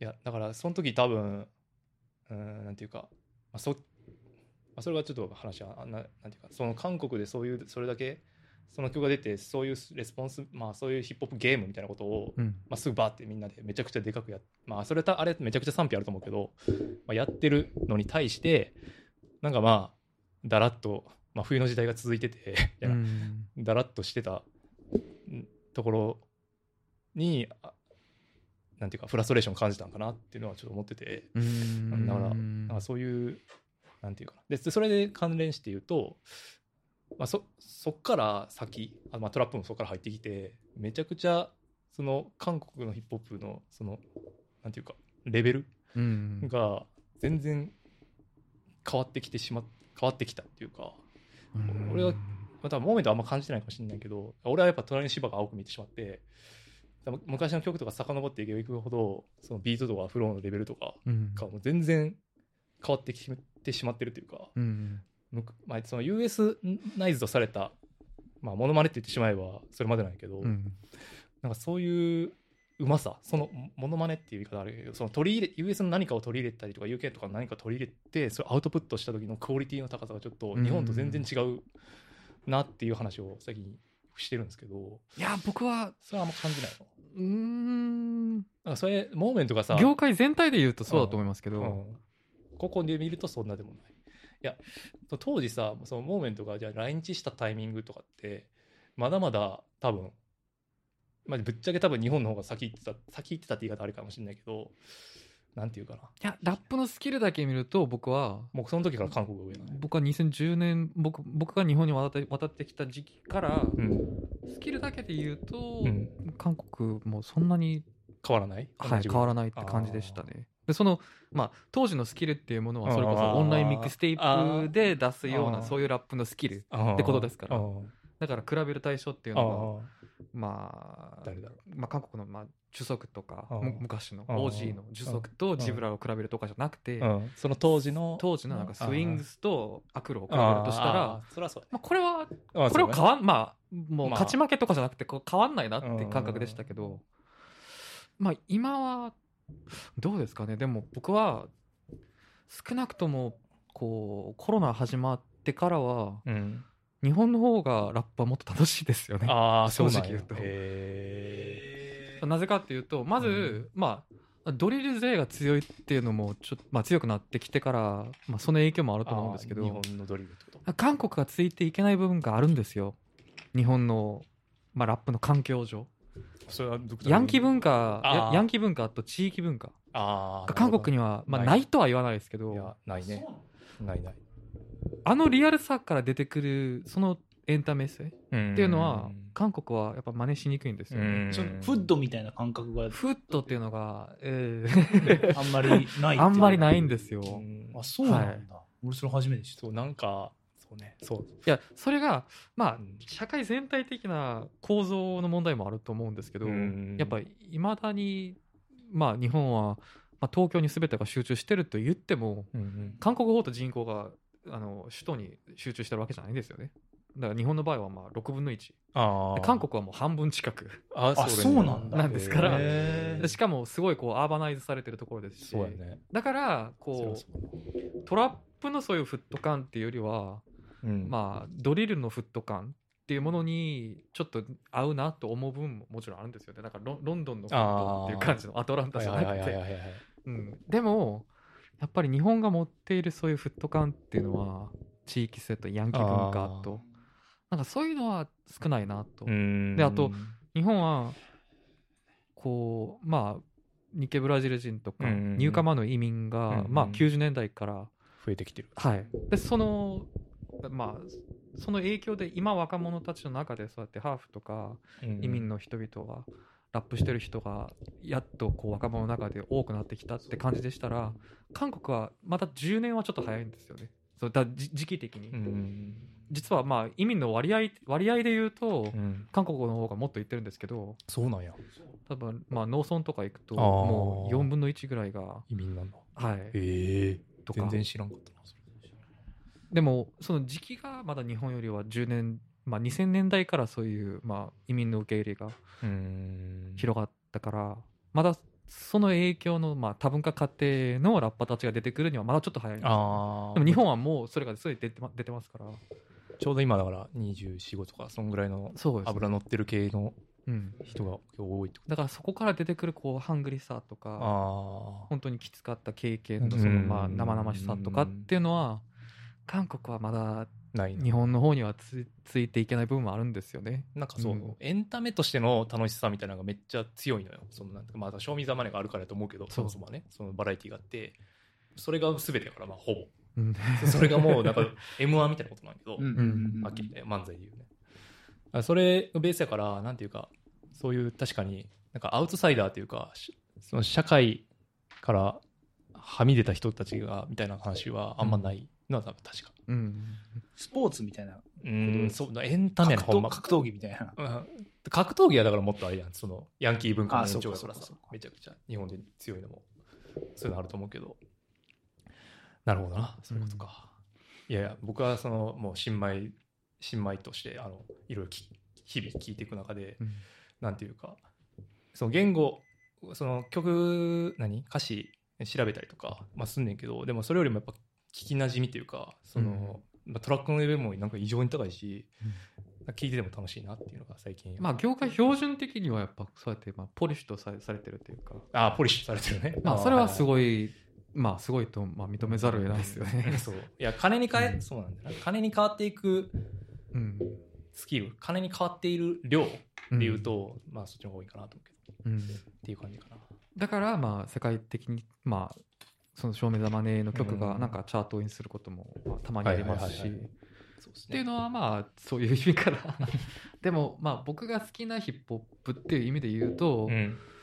あー最近は日本の方が男性多いですよね、うん。やっぱり、ううん。んまあ、パンデミックスもそうでしたけど、うん。いやこいつらすごいなって、えーうん。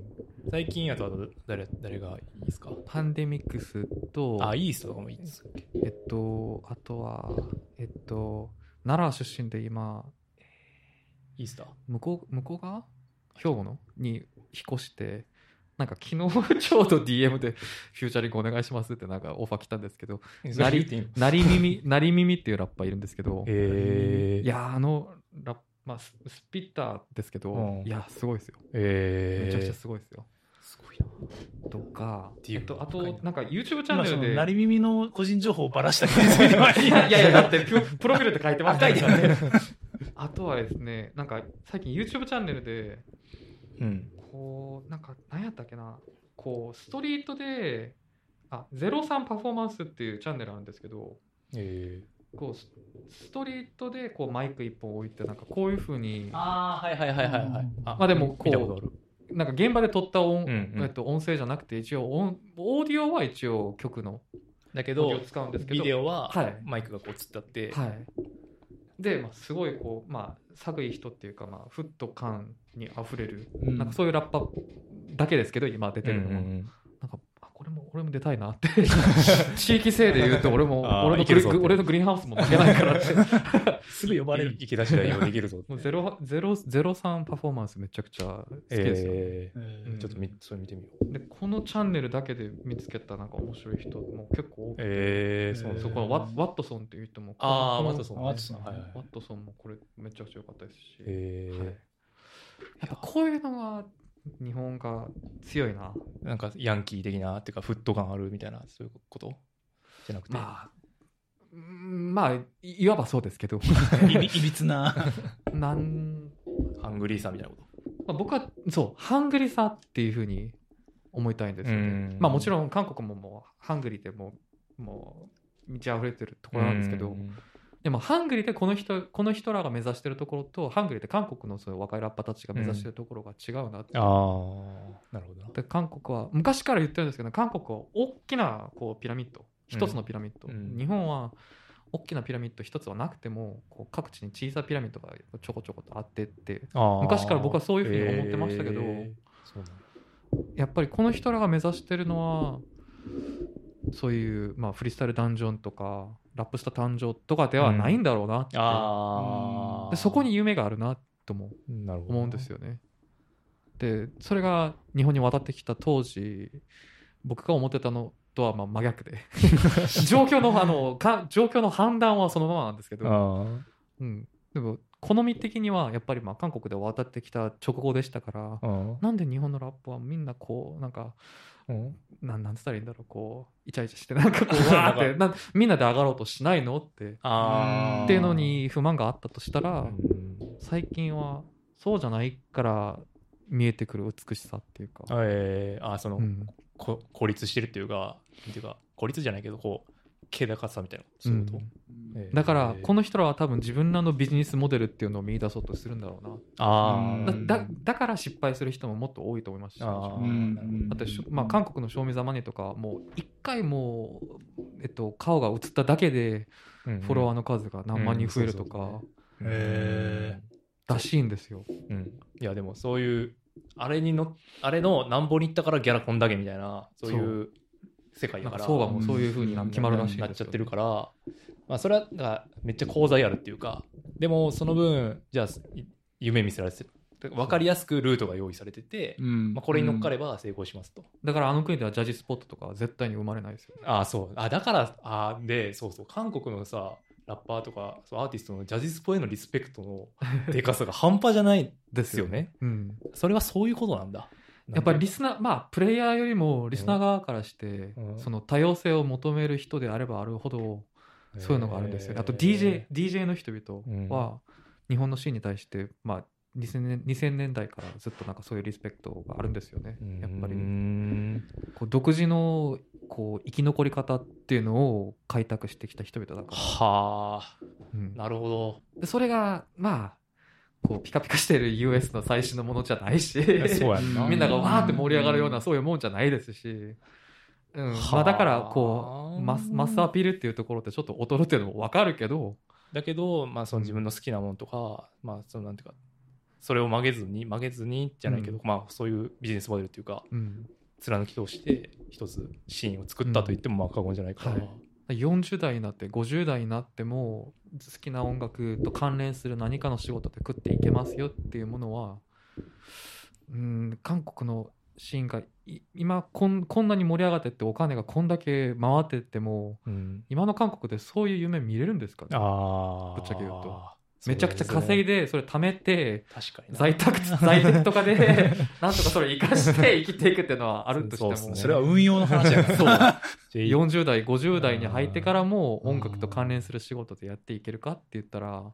そうやねまだそういう前例っていうのはないまだ日本の方が多いんじゃないですか？多いかな。確かに、ライムスターとかもそうね。だから山が一個大きいと、さ瞬間最大風速がこうバンといくけど、うんずーっと山の頂上にね、いるのはやっぱりあれだから。でもやっぱりそういうところまで見れてる人もいるんですよ。例えばこう、うん。ディープフローとか、うんうんザ・カイアットとか、うん。まあ、まあ彼らはもちろん「ショーミザマネーと関係ないところでも一応成功に握ってる人々なんですけど、まああれに出てさらにこう有名になってもっと稼いだっていうのは否定できないじゃないですか。ああ、まあそうね。彼らは、その次のビジョンを見てるっていうか、うん。だからもうこう小箱でのそういうイベントとかうんもうんう。んしたりしたり、うんうん。うんするんですけどね。うん。うん。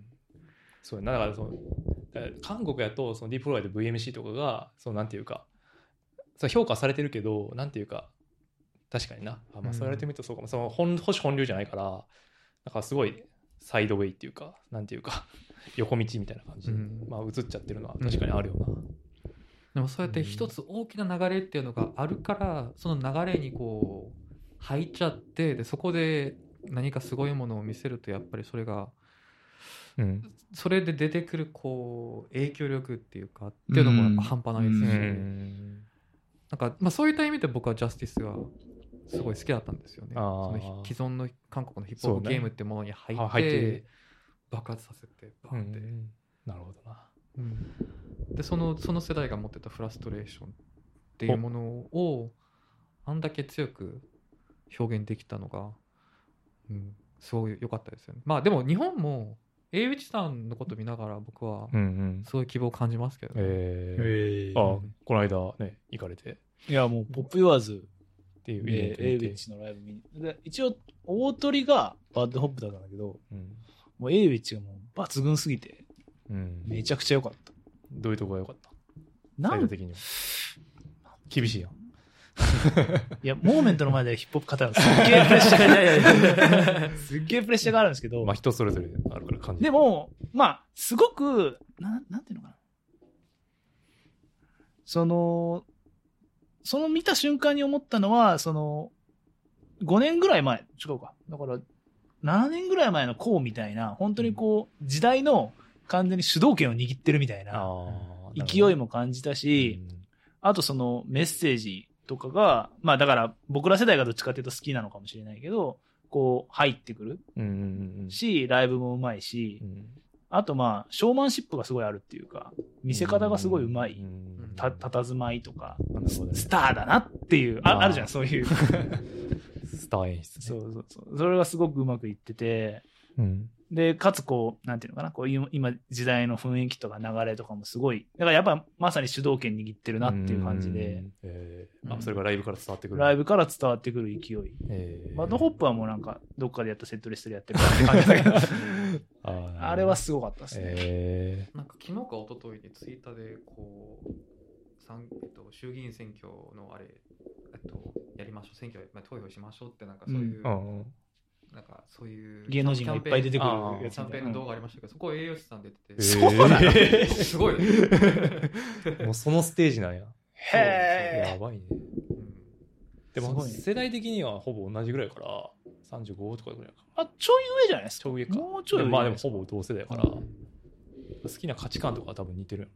うん。まあ、サイダーとかが上がれるように そうそうそうそうそうそう。なってるやっていうのはすげえかっこいいしまあ、ストーリー好きというかうん。ストーリー好きみたいなことっすよね。まああれはすごい良かったから。楽しいですよ、最近日本のヒップホップほんまに。えフラストレーションももちろんありますけど、うんそうやって、へーまあ、一ファンとしてリスナーとして楽しいところめちゃくちゃ多いですし、ー、うーん。で自分がプレイヤーとして参加さえしていなければもっと楽しく見えて。まあ、いそやいやりゃそうだ。いやいやいつも思いますね。いやいやいやいや、こ自分のラッパーのラッパーがいなければ。いや、こっからやろ。いやいやいや。こっから。やっていくここはなんかそうですね。そのその間でのバランスそのヒップホップとヒップホップじゃない自分の音楽。まあヒップホップっていうか自分の音楽。その間のそのバランスがあすごい取りにくくて、あああ、うん、その自分が作る音楽についてってこと？そうですね。ああ、なるほどな。まあ人生もそうなんですよ。うん。自分がこれからどうやって生きていくのかって思った時にヒップホップ的な価値観とそのかかっこよさうん。美しさっていうのとうん。人間キム・ボムジュンが思っているあ、かっこいい価値観。っていうのが合わないと結構多いんですよね。ああ、うんそうやな。そういうことか。前のアルバムぐらいでは、うん。うんまあ、それがいい、まあ、ちょうどいいポイントでそれが融合できたとしたらうん。最近はなんかもうその矛盾っていうのがそうですねもうこのままほっとくとにもう生きていられないような そういうところまで至ってるからうんだからちょっと、まあ、休み気味で活動してるっていうのもそういうのもあるんですね。うんうん、で今はその次のやつ作り、ちょっと作りずつみたいな感じ？そうです、はいうん。なるほどな。でものすごいシニカルでものすごい 今用意してんの？ものすごいこう皮肉が強くてあっていうのになる予定なんですよね。あ、なる？よ。うん、ほう今はホープマシーンって呼んでる、呼ばれてる。そうですね。はい。うんそれが、まあヒヒまあ、ヒップホップでもないっていうか、こう、その絶望っていうか、その皮肉の。ああ、種類。そのヒップホップ的、ヒップホップ的絶望じゃないってこそうですね。と それが何なのかよくわかんないけど。いや、ヒップホップ的絶望は絶望っていうか、ニヒルな感じがああるんですよね。でもそれは、なんつったらいいんだろう。黒人社会が、うん。こう、すべてを物質万もう万能主義にもう還元させちゃうような、なんかそういうニヒルさだと思うんですあよ。あ。うん。だからもう、えーまあ、強いものが勝勝って残るだけだし、弱肉強食的な。うん、だから俺のトラウマ俺のトラウマだってそれをモネタイズしてそれでか稼いで俺は上がっていくぞみたいな。なんかそこで僕はまあそれも、まあ、人によってはもちろん違うんですけどなんか希望を感じるとかうん。向上心を感じるっていうよりはなんかその裏にあるニヒルな部分がめちゃくちゃ僕には聞こえてくるんですよね。うん。うん ScHoolboy Q のアルバムとかが僕にとっては特にそうでしたけど Vince Staples とかうんああ、うんビーズとか。ああ、はいはいはい。なんかこう希望とか前向きのエネルギーっていうよりは、なんなんか二重なところから始まってるなっていう、そうか。うんなるほどな。でもそういう絶望感でもないんですよね僕が抱いてるのはうん。ああ、その、それとはまた別のこと？だから今までヒップホップになかったようなそういうニヒルさ今後アップにはない気がしますね。ああ、確かにないかもね。その立ち位置というか、切り口というか。ああ、そうやね。確かに。ないかもね。うん言われてみればないかもね。うんいやだからそのパスパートギャルソンもななんですかねこう全く山がなかったはずのところに山がボンといきなり出てきたみたいな。しかもそれ高えなみたいな。だかあ あ、確かに。らフォローするの超きついと思うんですようね。ん。あの、まあ、未来のプレイヤーとかが。でももう 完成形出ちゃってるしな、みたいな。いやいやいや確かにな。それはあるっすけどね。いやでもあれはどうでもかな？覚えられるのかな？でもどうなの？あ、でもあれ、なんだっけ、今度出る、イン・フミオさんの、なんか、日本語ラップ100選みたいな、はいは解説書みたいなの選ばれてたよ。い。いや、もうそれは絶対入るでしょ。と思うんいや、やっぱでも、なんか嬉、しいなそう、語り、語りしろがめちゃくちゃあるから、うん。そういう、なんていうか、歴史っていう点で考えると、どうし、まあ、触れない方がおかしいかなとは俺は思うけどね。いやいや、僕もそう思いますよ。その身内っていうまあ、身内ってところ抜いてね。抜いても、うんその、じゃあ5年後に、あの、話されるかどうかっていうところは全然抜群だと思うし。あそれ聞くだけで僕はもう もう死ねます。いやいや。安らかに死ねます。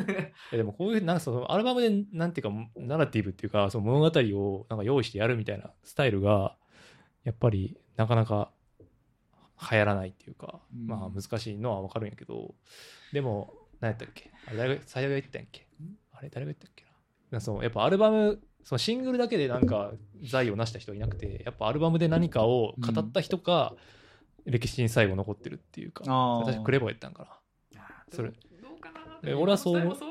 いや、俺はでも、それは分からへんけど、でも、これまではずっとそうやったわけで、うん。まあ、これからはどうなるか分かん分かんないけどね。えでも、でもその話で言うと、やっぱ、俺、あの、エイスクールのアルバムとかは、年1回は聴くし、絶対。うん。なんていうか、ああのアルバム、群青そう、群青めっちゃ好きで、俺。うん。で、なんか工場で働いてるシーンとか、そのやっぱ、スキットがあるから、曲がめっちゃ、なんていうか、刺さるっていうか、ううん。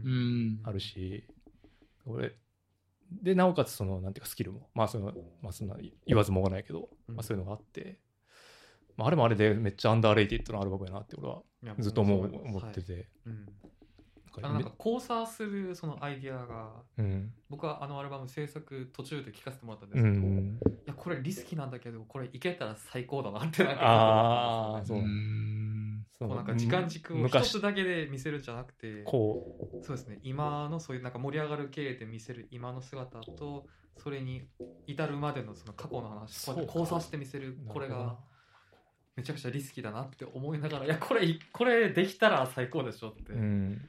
彼の家で僕は、それは最高だなと思ってしまいましたね。めっちゃ好きっすね。やっぱまあでもエイス君ともそういう話しますけどね彼の次のアルバムも、まあ、まためちゃくちゃコンセプチュアルで、ええーー、ちょっと待って、これは、まあ、後で何とかしよ なんか詳しくは言えないですけど、うんあの彼がある本を読んで、うんそのその本に書いてある内容にすごい感銘を受けてう。うん。でそれを読んで感じて自分が自分の考え方が変わったプロセスみたいなものをアルバムにしようとしてるええー。はあ、楽しみすぎる。でそれがそうですね群青と比べてももっとこマジで。うちょっとまあ落ち着いてるって言ったらおかしいですけどもっと深いところまで入るっていうか、うんだ群青は結構こうストーリーがあるああったとしたらうんこれはこう考え方と感情の変わりうん。を語ってるアルバムだからあれはすごいですけど。でも彼と話してもやっぱそういう部分で2人ともやっぱどうしても疑いがちょっとあるのはやっぱありますよね。こういうこういうやり方って。あアルバムアルバムっていう単位あのなんかやんのどうなうん。みたいな、はい。あやっぱあるんですよね。僕もそうですし。あ確かにな。でもまあ僕は次のアルバムは一応まあコンセプトではあるコンセプトアルバムではあるんですけど物語物語とかは特にないですから。ああ そういう部分ではちょっと自由ですけどね。そう。一つの報告があるわけではないってこと、はい、なるほど。オフレコだったら今持ってるコースをあの聞かせますけど、うん ちょっとねそれはね後で。えー、いやー。なるほどな。いや、うん。自販機を作るっていうところまでは言えると思います。他でも言ってるから。言ってたよね。なんかそのうん。希望の自販機みたいな話をしたよね、うんまあ、それが何を言ってるんだと俺は思ったけどなんか確かそれも伊藤聖子さんと渋谷陽一さんが言ってたな。ポッまあ、聞き終わった後だと、ああ、これはね、希望の自販機 多分言うんだけど。これは確かにそれだけ言わ初めに言われるとどういうことなんやろ？みたいな。確かに確かに。何やった？へえ楽しんでるな。ああと2年ぐらいで作る予定なんでちょっと。あそんなじちょちょっとスケールで見てんだ。はいちょっと長へいースパンで待ってください。それさこう構想のところで時間を使うわけ？曲取り始めてから時間が使うわけ？どどっちに時間がかかる感じ今は曲ですね。の曲なんだ。はい。じゃあもうある程度もう。パスポートキャラストーンはえっとその構造を作るにめちゃくちゃ時間かかったんですよ。うん。脚本本当に脚本を書い脚本っていうかそのストーリーボードを書いてでここでこういうふうに落ちてカットがあって、でそこで一旦解決してでもまた出てきてとかオチはこういう感じでっていう。なんかそういう大き図っていうのがないと作れないっていう感じだったからそれを作るのにめちゃくちゃ時間かかりましたしでもそれが一旦決まってからは歌詞はすぐ出てきたんですよね。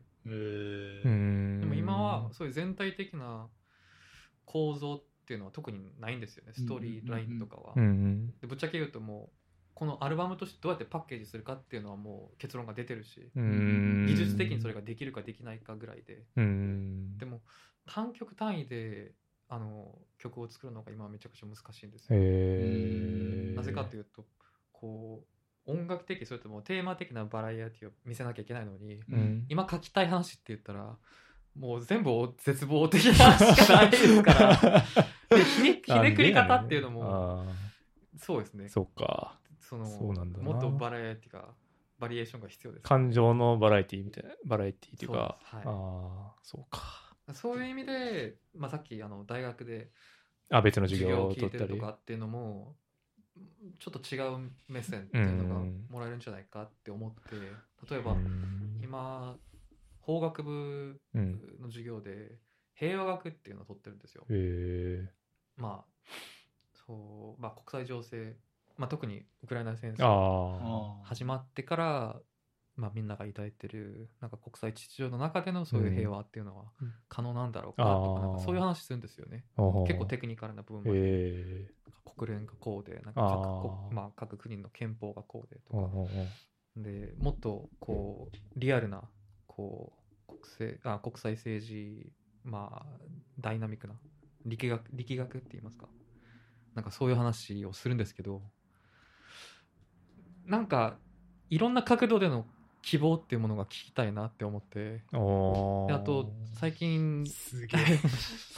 最近めちゃくちゃあのまあもともとある程度宗教的な人間でしたけどうん。そういう宗教関連の YouTube チャンネルとかめちゃくちゃへえサブ、まあ、購読して撮ってるんですよね、うん。うん例えばあるカリフォルニアのカトリックの司祭の人がいるんですけど、その人の YouTube 聞いてたり。えそれは聖書読んでるとか教えを説いてるとかそういうこと？えっとこう毎週まあコロナ始まってからなんか毎週のミサをオンラインでやってるものがあってなるほどね。それもあるしたまにこう映画の評論とかなんかそういうリアクションとかもやるんですよ、そういうのを聞いてたりであと、まあ、アメリカの大学院生で、まあ、宗教に関すまあ、宗教学専攻の人が作ってる、まあ、YouTube チャンネル、へ撮ってたり。えなんかそうやってなんかいろんな角度での希望っていう概念についていろいろ見たり聞いたり読んだりしてるんですね。すげえな。うん、すげえな。すげえな。しか出てけえんな俺は。どんだけいんのこんなの このレベルでラップしてるやつ。いやいやいやいや。このレベルで仕事もしてない。そうそう。このレベルで俺も仕事をしてないなって。いやでも自分がこうなんなんて言ったらいいんだろう。やっぱり単なる芸術の消費者としてどうしてもこう響いてしまったのがうん。そういったものばっかりですから、えうん、そこにインスピレーションを受けざるを得ないですよね。ーうん。なるほでもそれをじゃあ誰かに希望を与えるものを作ろうってなった時にはやっぱりこう皮肉的なところが出てきて、うん。いやできないでしょって。それ全部嘘でしょっていうのが出てくるから、ど、うん。うん、あだからいろんな形を模索してはい、そこに当てていくっていうか。例えばボー・バーンハムってあの、えっと、スタンドアップコメディアンいるんですけど、はあ。彼がコロナ始まってからこうネネットフリックスって結構スタンドアップ、スタスタンドアップコメディアンのあのスペシャルとか結構多いんじゃないですか、うんうん。でも彼は珍しくこうだってコロナでしたし、うん。観客い観客が入ってのそういうスペシャルは撮れなかったんですよね、うん。でも自宅でそういうスペシャルを撮ったんですよ、うん。でしかもセグメントがいろいろあって、うん。もうずっとこう一一本で行くんじゃなくてセグメントが結構多くて。へー。で彼彼のコメディスタイルってこう歌がめちゃくちゃ入るんですよね。自作の歌が。でそういうなんかウィアウィアウィアードあるってもいるんじゃないですか、うん。こうなんかこうパロパロ,、えっと、パロディするこう、有名なアーティストをパロディするような。なんかそういう若干コミカルなミュージシャン系のスタンドダップコメディアンでしたけど、で彼がこうコロナの最中に撮ったあのインサイドタイトル「インサイド」っていうスペシャルうん。があってあれはもうほんまにもう絶望と メタ的なユーモアと絶望と、まあそそこからちょこっと見えてくる希望っていうかなんかそういうものにも溢れてるんですよ。へえそれネットフリックスで見れるネットフリックスであります、へああいうのとかもめちゃくちゃやっぱ響きましたし。えああうん、やっぱ自分が影響を受けてるまあ自分が好きなものはやっぱそんなもんだったですから。スやっぱスタンダップとか好きなんだ。タンダップは昔から好きででもあれはまたスタンダップとも結構違うんですよね、うんえーあその今言って紹介してくれたやつはちょっと形態が違うっていうか、はい。へこのインプットの量と質ですよ。え いやー。気持ちか。ら 絶望的な気持ちになって。確かにな。ちょっと普段俺らがうんそうやな聞くレベルがいやでも僕は違うね。アウトプットめちゃくちゃ少ないと思いますよ本当に。インプットは確かに多いと思いますけどでも、うんでもそれでこひねり出しこの場で歌詞にするはこの場ではかっこよくいやそうやって、えっと、見て読んだりしてるもの全部アルバムにしますからって言いますけどうんでも家帰って一人になるとうん。えーただ自分が感じているこういう感情っていうものを黙らせるためにそういうものを吸収してるような気がするんですよね。ああそうフラストレーションみたいな、はいえー。だからホープマシンっていうのを作るんだって明言しちゃったのもあの場あの、うん。ワンマンで、うん。そうじゃないと僕多分また逃げたくなるからっていうのもあったんですよね。ああうん。宣言して追い込む。はい。はい。まあ、締め切りはなくても あー。作りますって言った以上これを作らずに逃げるっていうのはないように、じゃないとまあ、まずファンの人々うん。あと柴さんの朝に迷惑ですし、うん。でそれ以上に多分自分の人生が多分もう狂っちゃいそうな気が。目標っていうか、はい。何もないくなっちゃって。24時間眠らずにずっと YouTube でなんかそういうのばっかり見たり聞いたり。あと最近はそれでも足りなくてうん、おめぐるっていうウェブサイトがあるんですけど、うん、あれってランダムチャットのサイトなんですよ。ランダムジェット。ランダムチャット。はい。で、うんとキーワードをえーキーワードを入れてでうんそれでヒットボタンを押すと、うんそのキーワードを入れている、まあ、世界どこにいるかもしれない誰かえーっとにつなげてくれるんですよ。会話できるってことか、はい、でそこで、まあ、ほとんどは、まあ、オナニーしてるキモキモいおっさんばっかなんですけどまあ、ね。そうなる気はするよね。でもポリティクスとか、ううん。ん。えっと、あとまあ国別でキーワードを入れてもたまにいい会話ができる人がいたりすそう、るんですけど、ボイチャってこと？いやえっと文字。ボイスあでもこれは、えっと、映像までついてます。多分ボイスチャットまでできるやつもあると思うんですけど Discord とか。ボイスあボイスだけででも僕は一応そうですね。ビデオチャット。映像ついてるやつで,、えであれでポリティクスキーワード。ーうん。でえっとたまたまそうやって偶然出会った人々に、うん。そうやって聞くんですよ。あなたにとって希望とは何何だと思いますか、えー、すげえ。未来のことどう思ってますか？とか、えー、それそれでメモしてるんですよ、えー、それは複数人いるの？一人の1対1の時の方が多いの？1対1しかできなあい1対1しかできない。の、はい。へえすべてランダムで。えー、すげえな。そこでメモしてるやつがあるんですね。うん。それはだからなんていうかマシン用のインプットっていうかマシン用 そそう。の貯めてる。うん。それをどういうふうに整形して出していくかみたいな感じか。はい。へえ。まあうんどうなんだろう。ねすげえな。まあ、単純にいや未来全部大丈夫になるさっていやいやでもこういうこういう感じなのにどうやってそうなれるって言えるんだって僕僕を論破してくれるのを待ってるだけかもしれないですけど。そんな人は多分、聞いてこないんじゃない いやーそれ思うな。確かに。そういう今はそういう希望っていうものに関するこう冒険をしてまあ、へえラップスキルもちょっと磨いた方がいいとは思いますけど今はそういう感じですかね。えー、い。やーすごいなこれはすいごいな。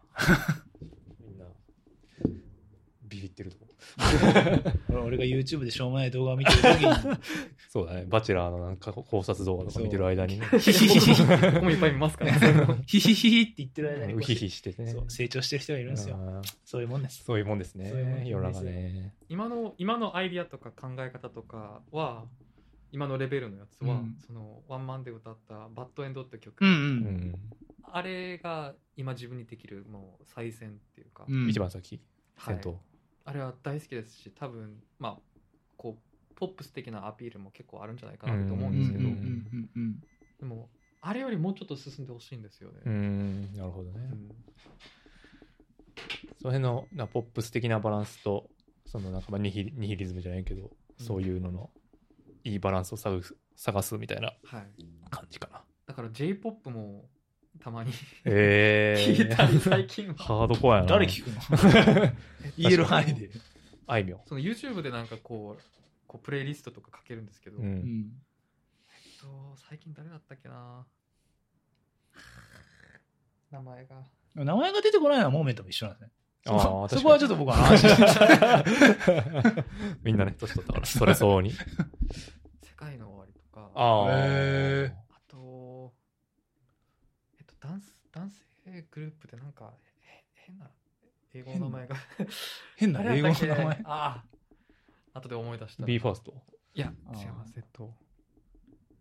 ビーファーストやったバンドミュージックじゃない？バンドミュージックです。バンドミュージック。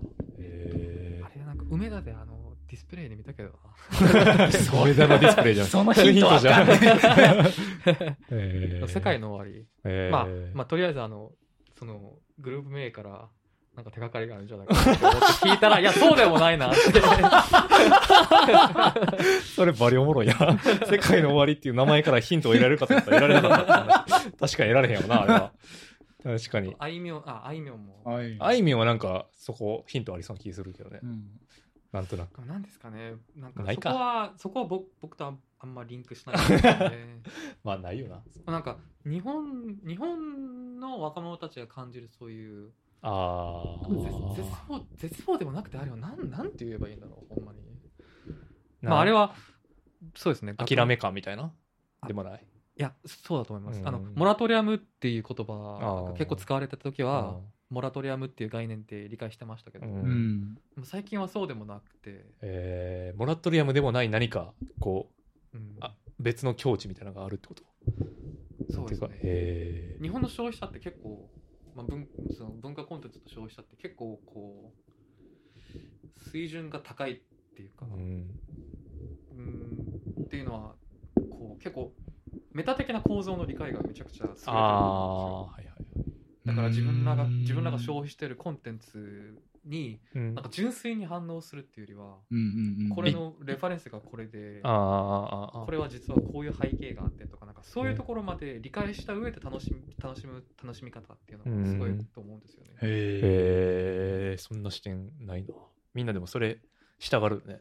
俺らもそうやけど、うん。まあその極地みたいな。どれだけ参照できるかね。そうそうそうそう。どこまでいけるか勝負みたいでもなのもね、そうしてしまうことでなんかすべ何もかも全部客観的に見てしまう部分もあるっていうか。ううん。んそうですよね。そう自分がこういうう自分がこうそう自分がこういうこういうこういうものにどうしてもこう引いてしまう理由もうん。実はこういう理由でとかうん。なんか明確に全部説明してしまって。うん。うん。ああなるほどな。なんかそれでなんか寂しくなるっていうか僕はそういうそういうのを見てると。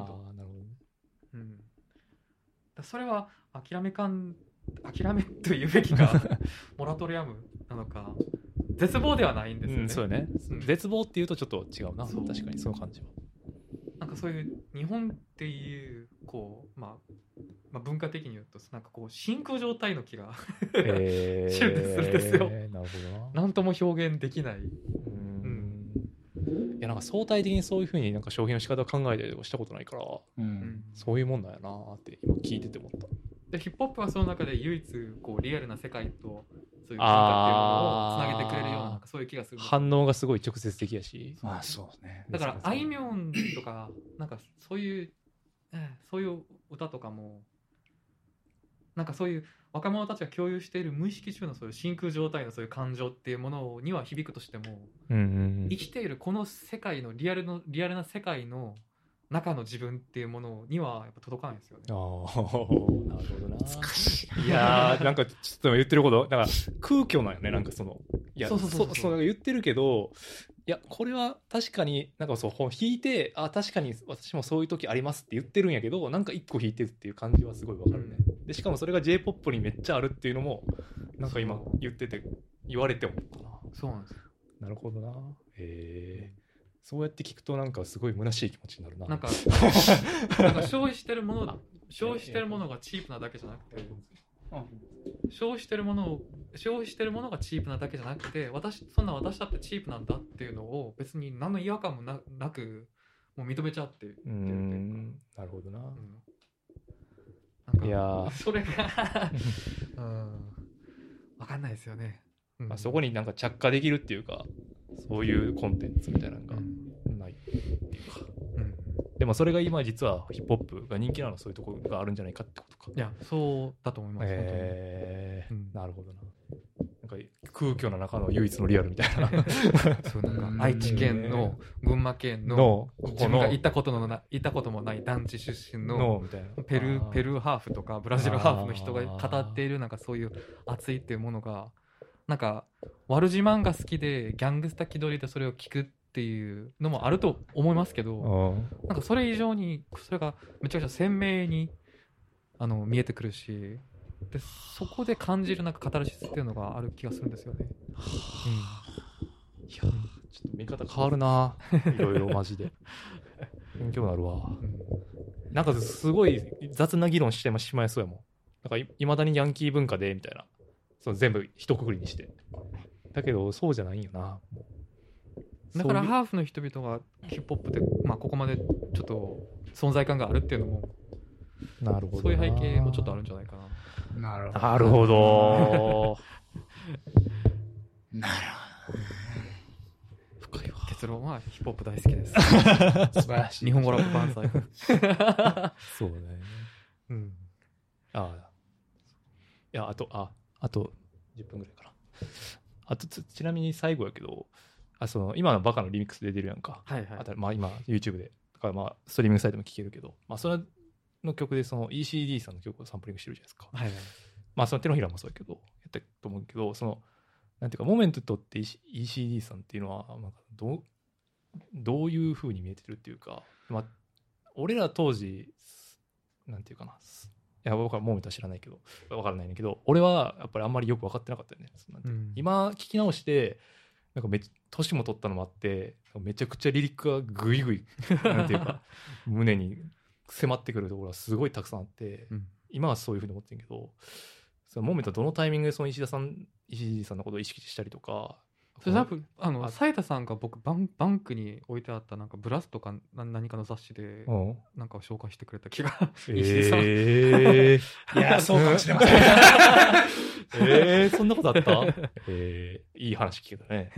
ニュー憧れのニューエラとかの時じゃないですか？あ、そうそう、俺ら当時そうやね。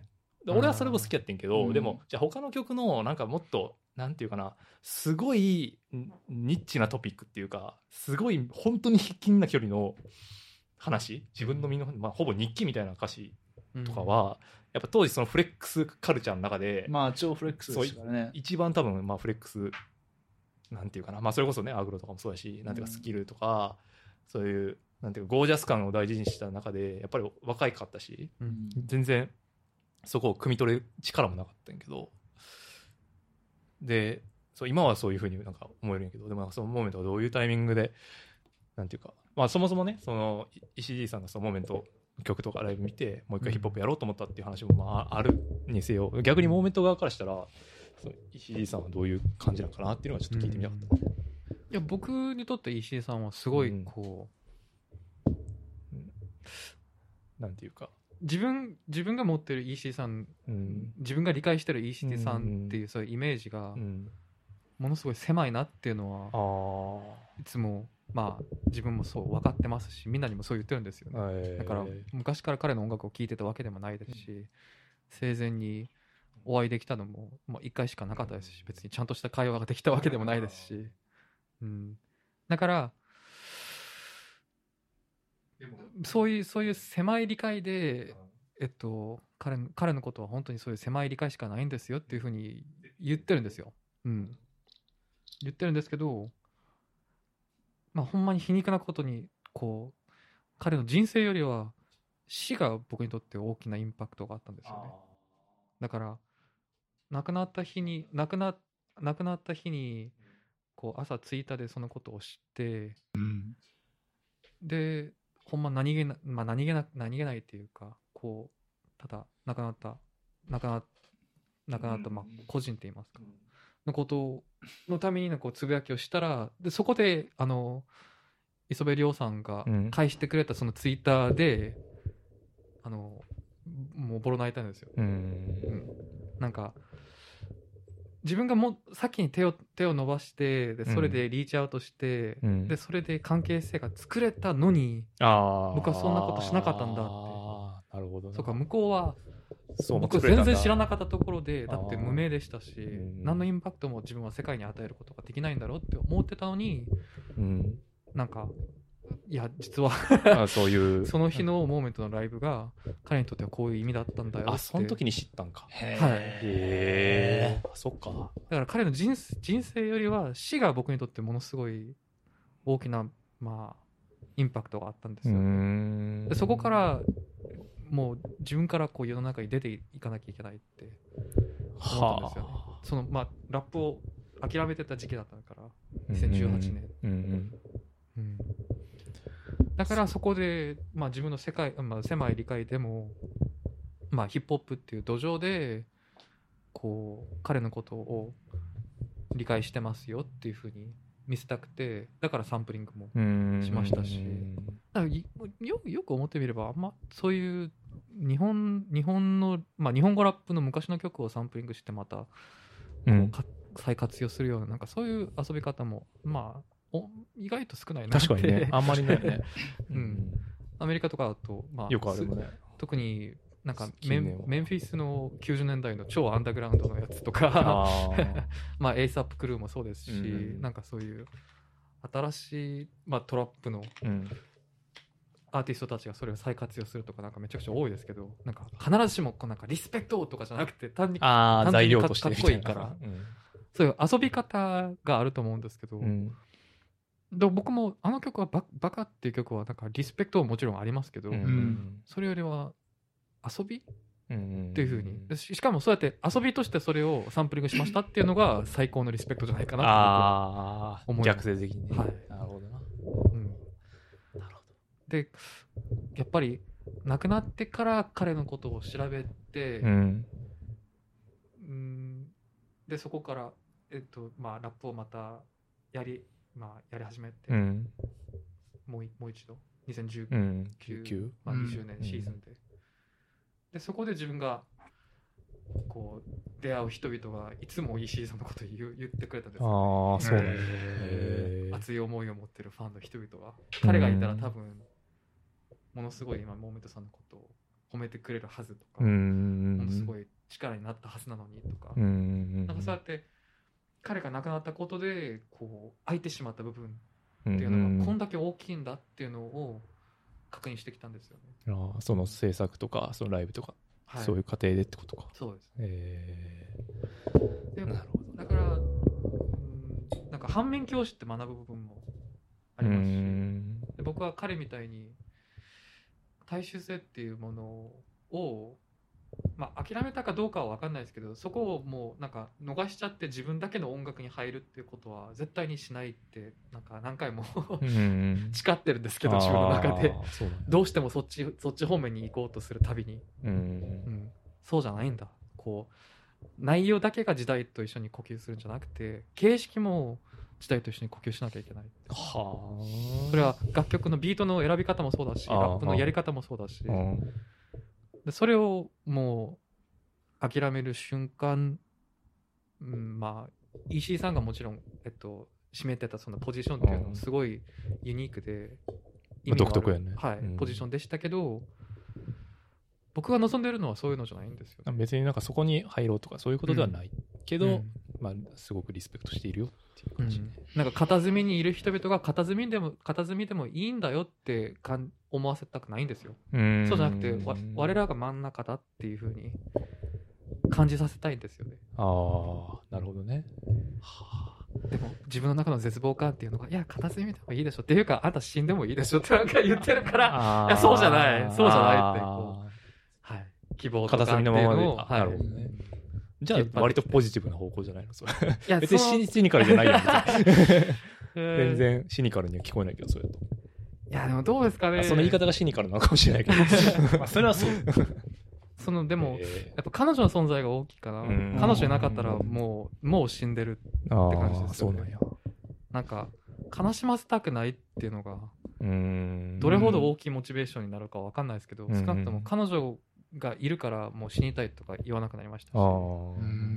実際そういうことも考えてもいつも彼女がもう頭の中に出てくるからなんかそれで正直言うとなんか羨んでしまうって部分もあるんですよね、あんたさえいなかったらとか思ってしまうぐらい自分の中のそういうなんか大きな存在存在。はい。へだから戦いです。ー よかったな。YouTube 見て僕も忘れたいですこういうの。いやーちょっとな久々にやっぱモーメントの話聞くとやっぱ面白すぎるな。ちょっと次元がちゃうねんな。いやいやいやいや俺なんかそう、ほんまになんか思い出したわ、この感じ。ほんま久々に話して、なんていうかな。その自分たちのこう、ペラ感っていうかね。いや、そう、そう、まあ そういうことです。マジでまあそういうことです。まあそういうことまあそういうこと。これほんまにな、ほんまにこの、まあ伝わったらいいんだけど、この、ポッドキャストで、このモーメントの凄さが。いやいやいやこれアーティスト病って言います。このこの何何もかもシリアスになってしまうこのアーティスト病。いやいやいやどうにか直したいんですいや、でもその自分のこういうふうに思ってるとかいうことを伝えるスキルがすごすぎるわ、やっぱり、ほんまに。いや。し、それがめちゃくちゃ面白い。だから本当に、うん、あそれをいける。理解してくださるお二人がいるからです いやいやいや。いやいやいや。これはね、僕が話し出したらみんな寒くなるっていういやー、これはみんな、なんていうか。めちゃくちゃ軽いですけどね実は。彼女の前では。うん。いや、それは、それはそう。それはまた別のあれやろそはプライベートのあれやから。ねうん。いや、でもやっぱり、アウトプット少ないって言いましたけどうん。実は僕、うん。彼女のための曲はめちゃくちゃ多いんですよ。あそうなんだ。僕童謡を作るのが大好きで。同様。へー。でなんかこうロシア語の片言のロシア語でこう童謡を作るんですよね。彼女彼女のための めっちゃいい話やね。超バカらしい歌詞とか。え であとこうダンスでトワークってあるんじゃないですか。トワーク。トワーク。うん僕実は彼女の前でトワークよくやってて どういうこと？なのそれ何あ、そう、あれでしょ？楽しませよっていうことでしょ？楽しませよっていう感じでね。えっとなんか喧嘩した後に仲直り仲直りとか。仲直り。何も言わずにこうあ始めたらそれで許してくれるとか 仲直りのトゥワークね。はいツーパックのね、ロストバースみたいな感じで。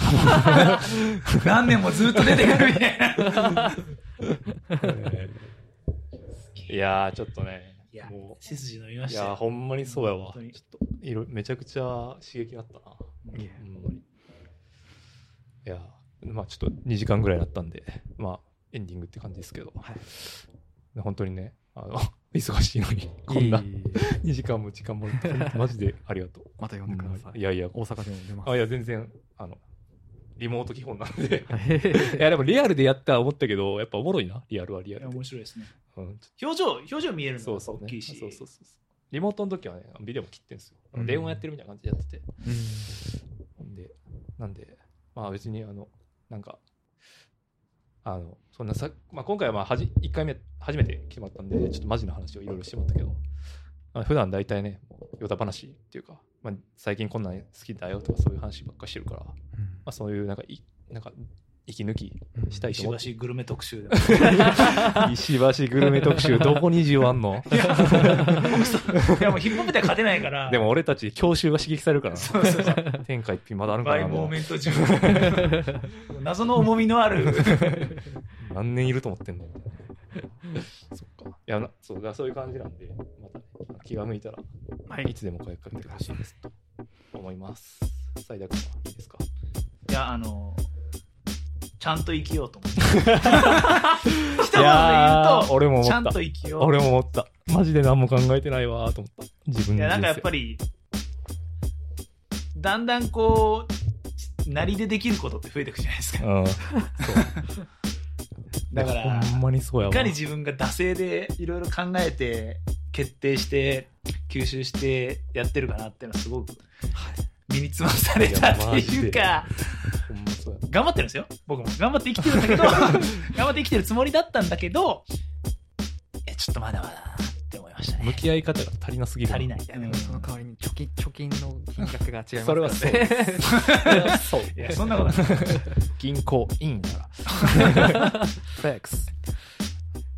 ということでじゃあ今日はあのモーゲントさんに来ていただきました。本当にお忙しいところありがとうございました。ありがとうございました。斉田君もありがとうございました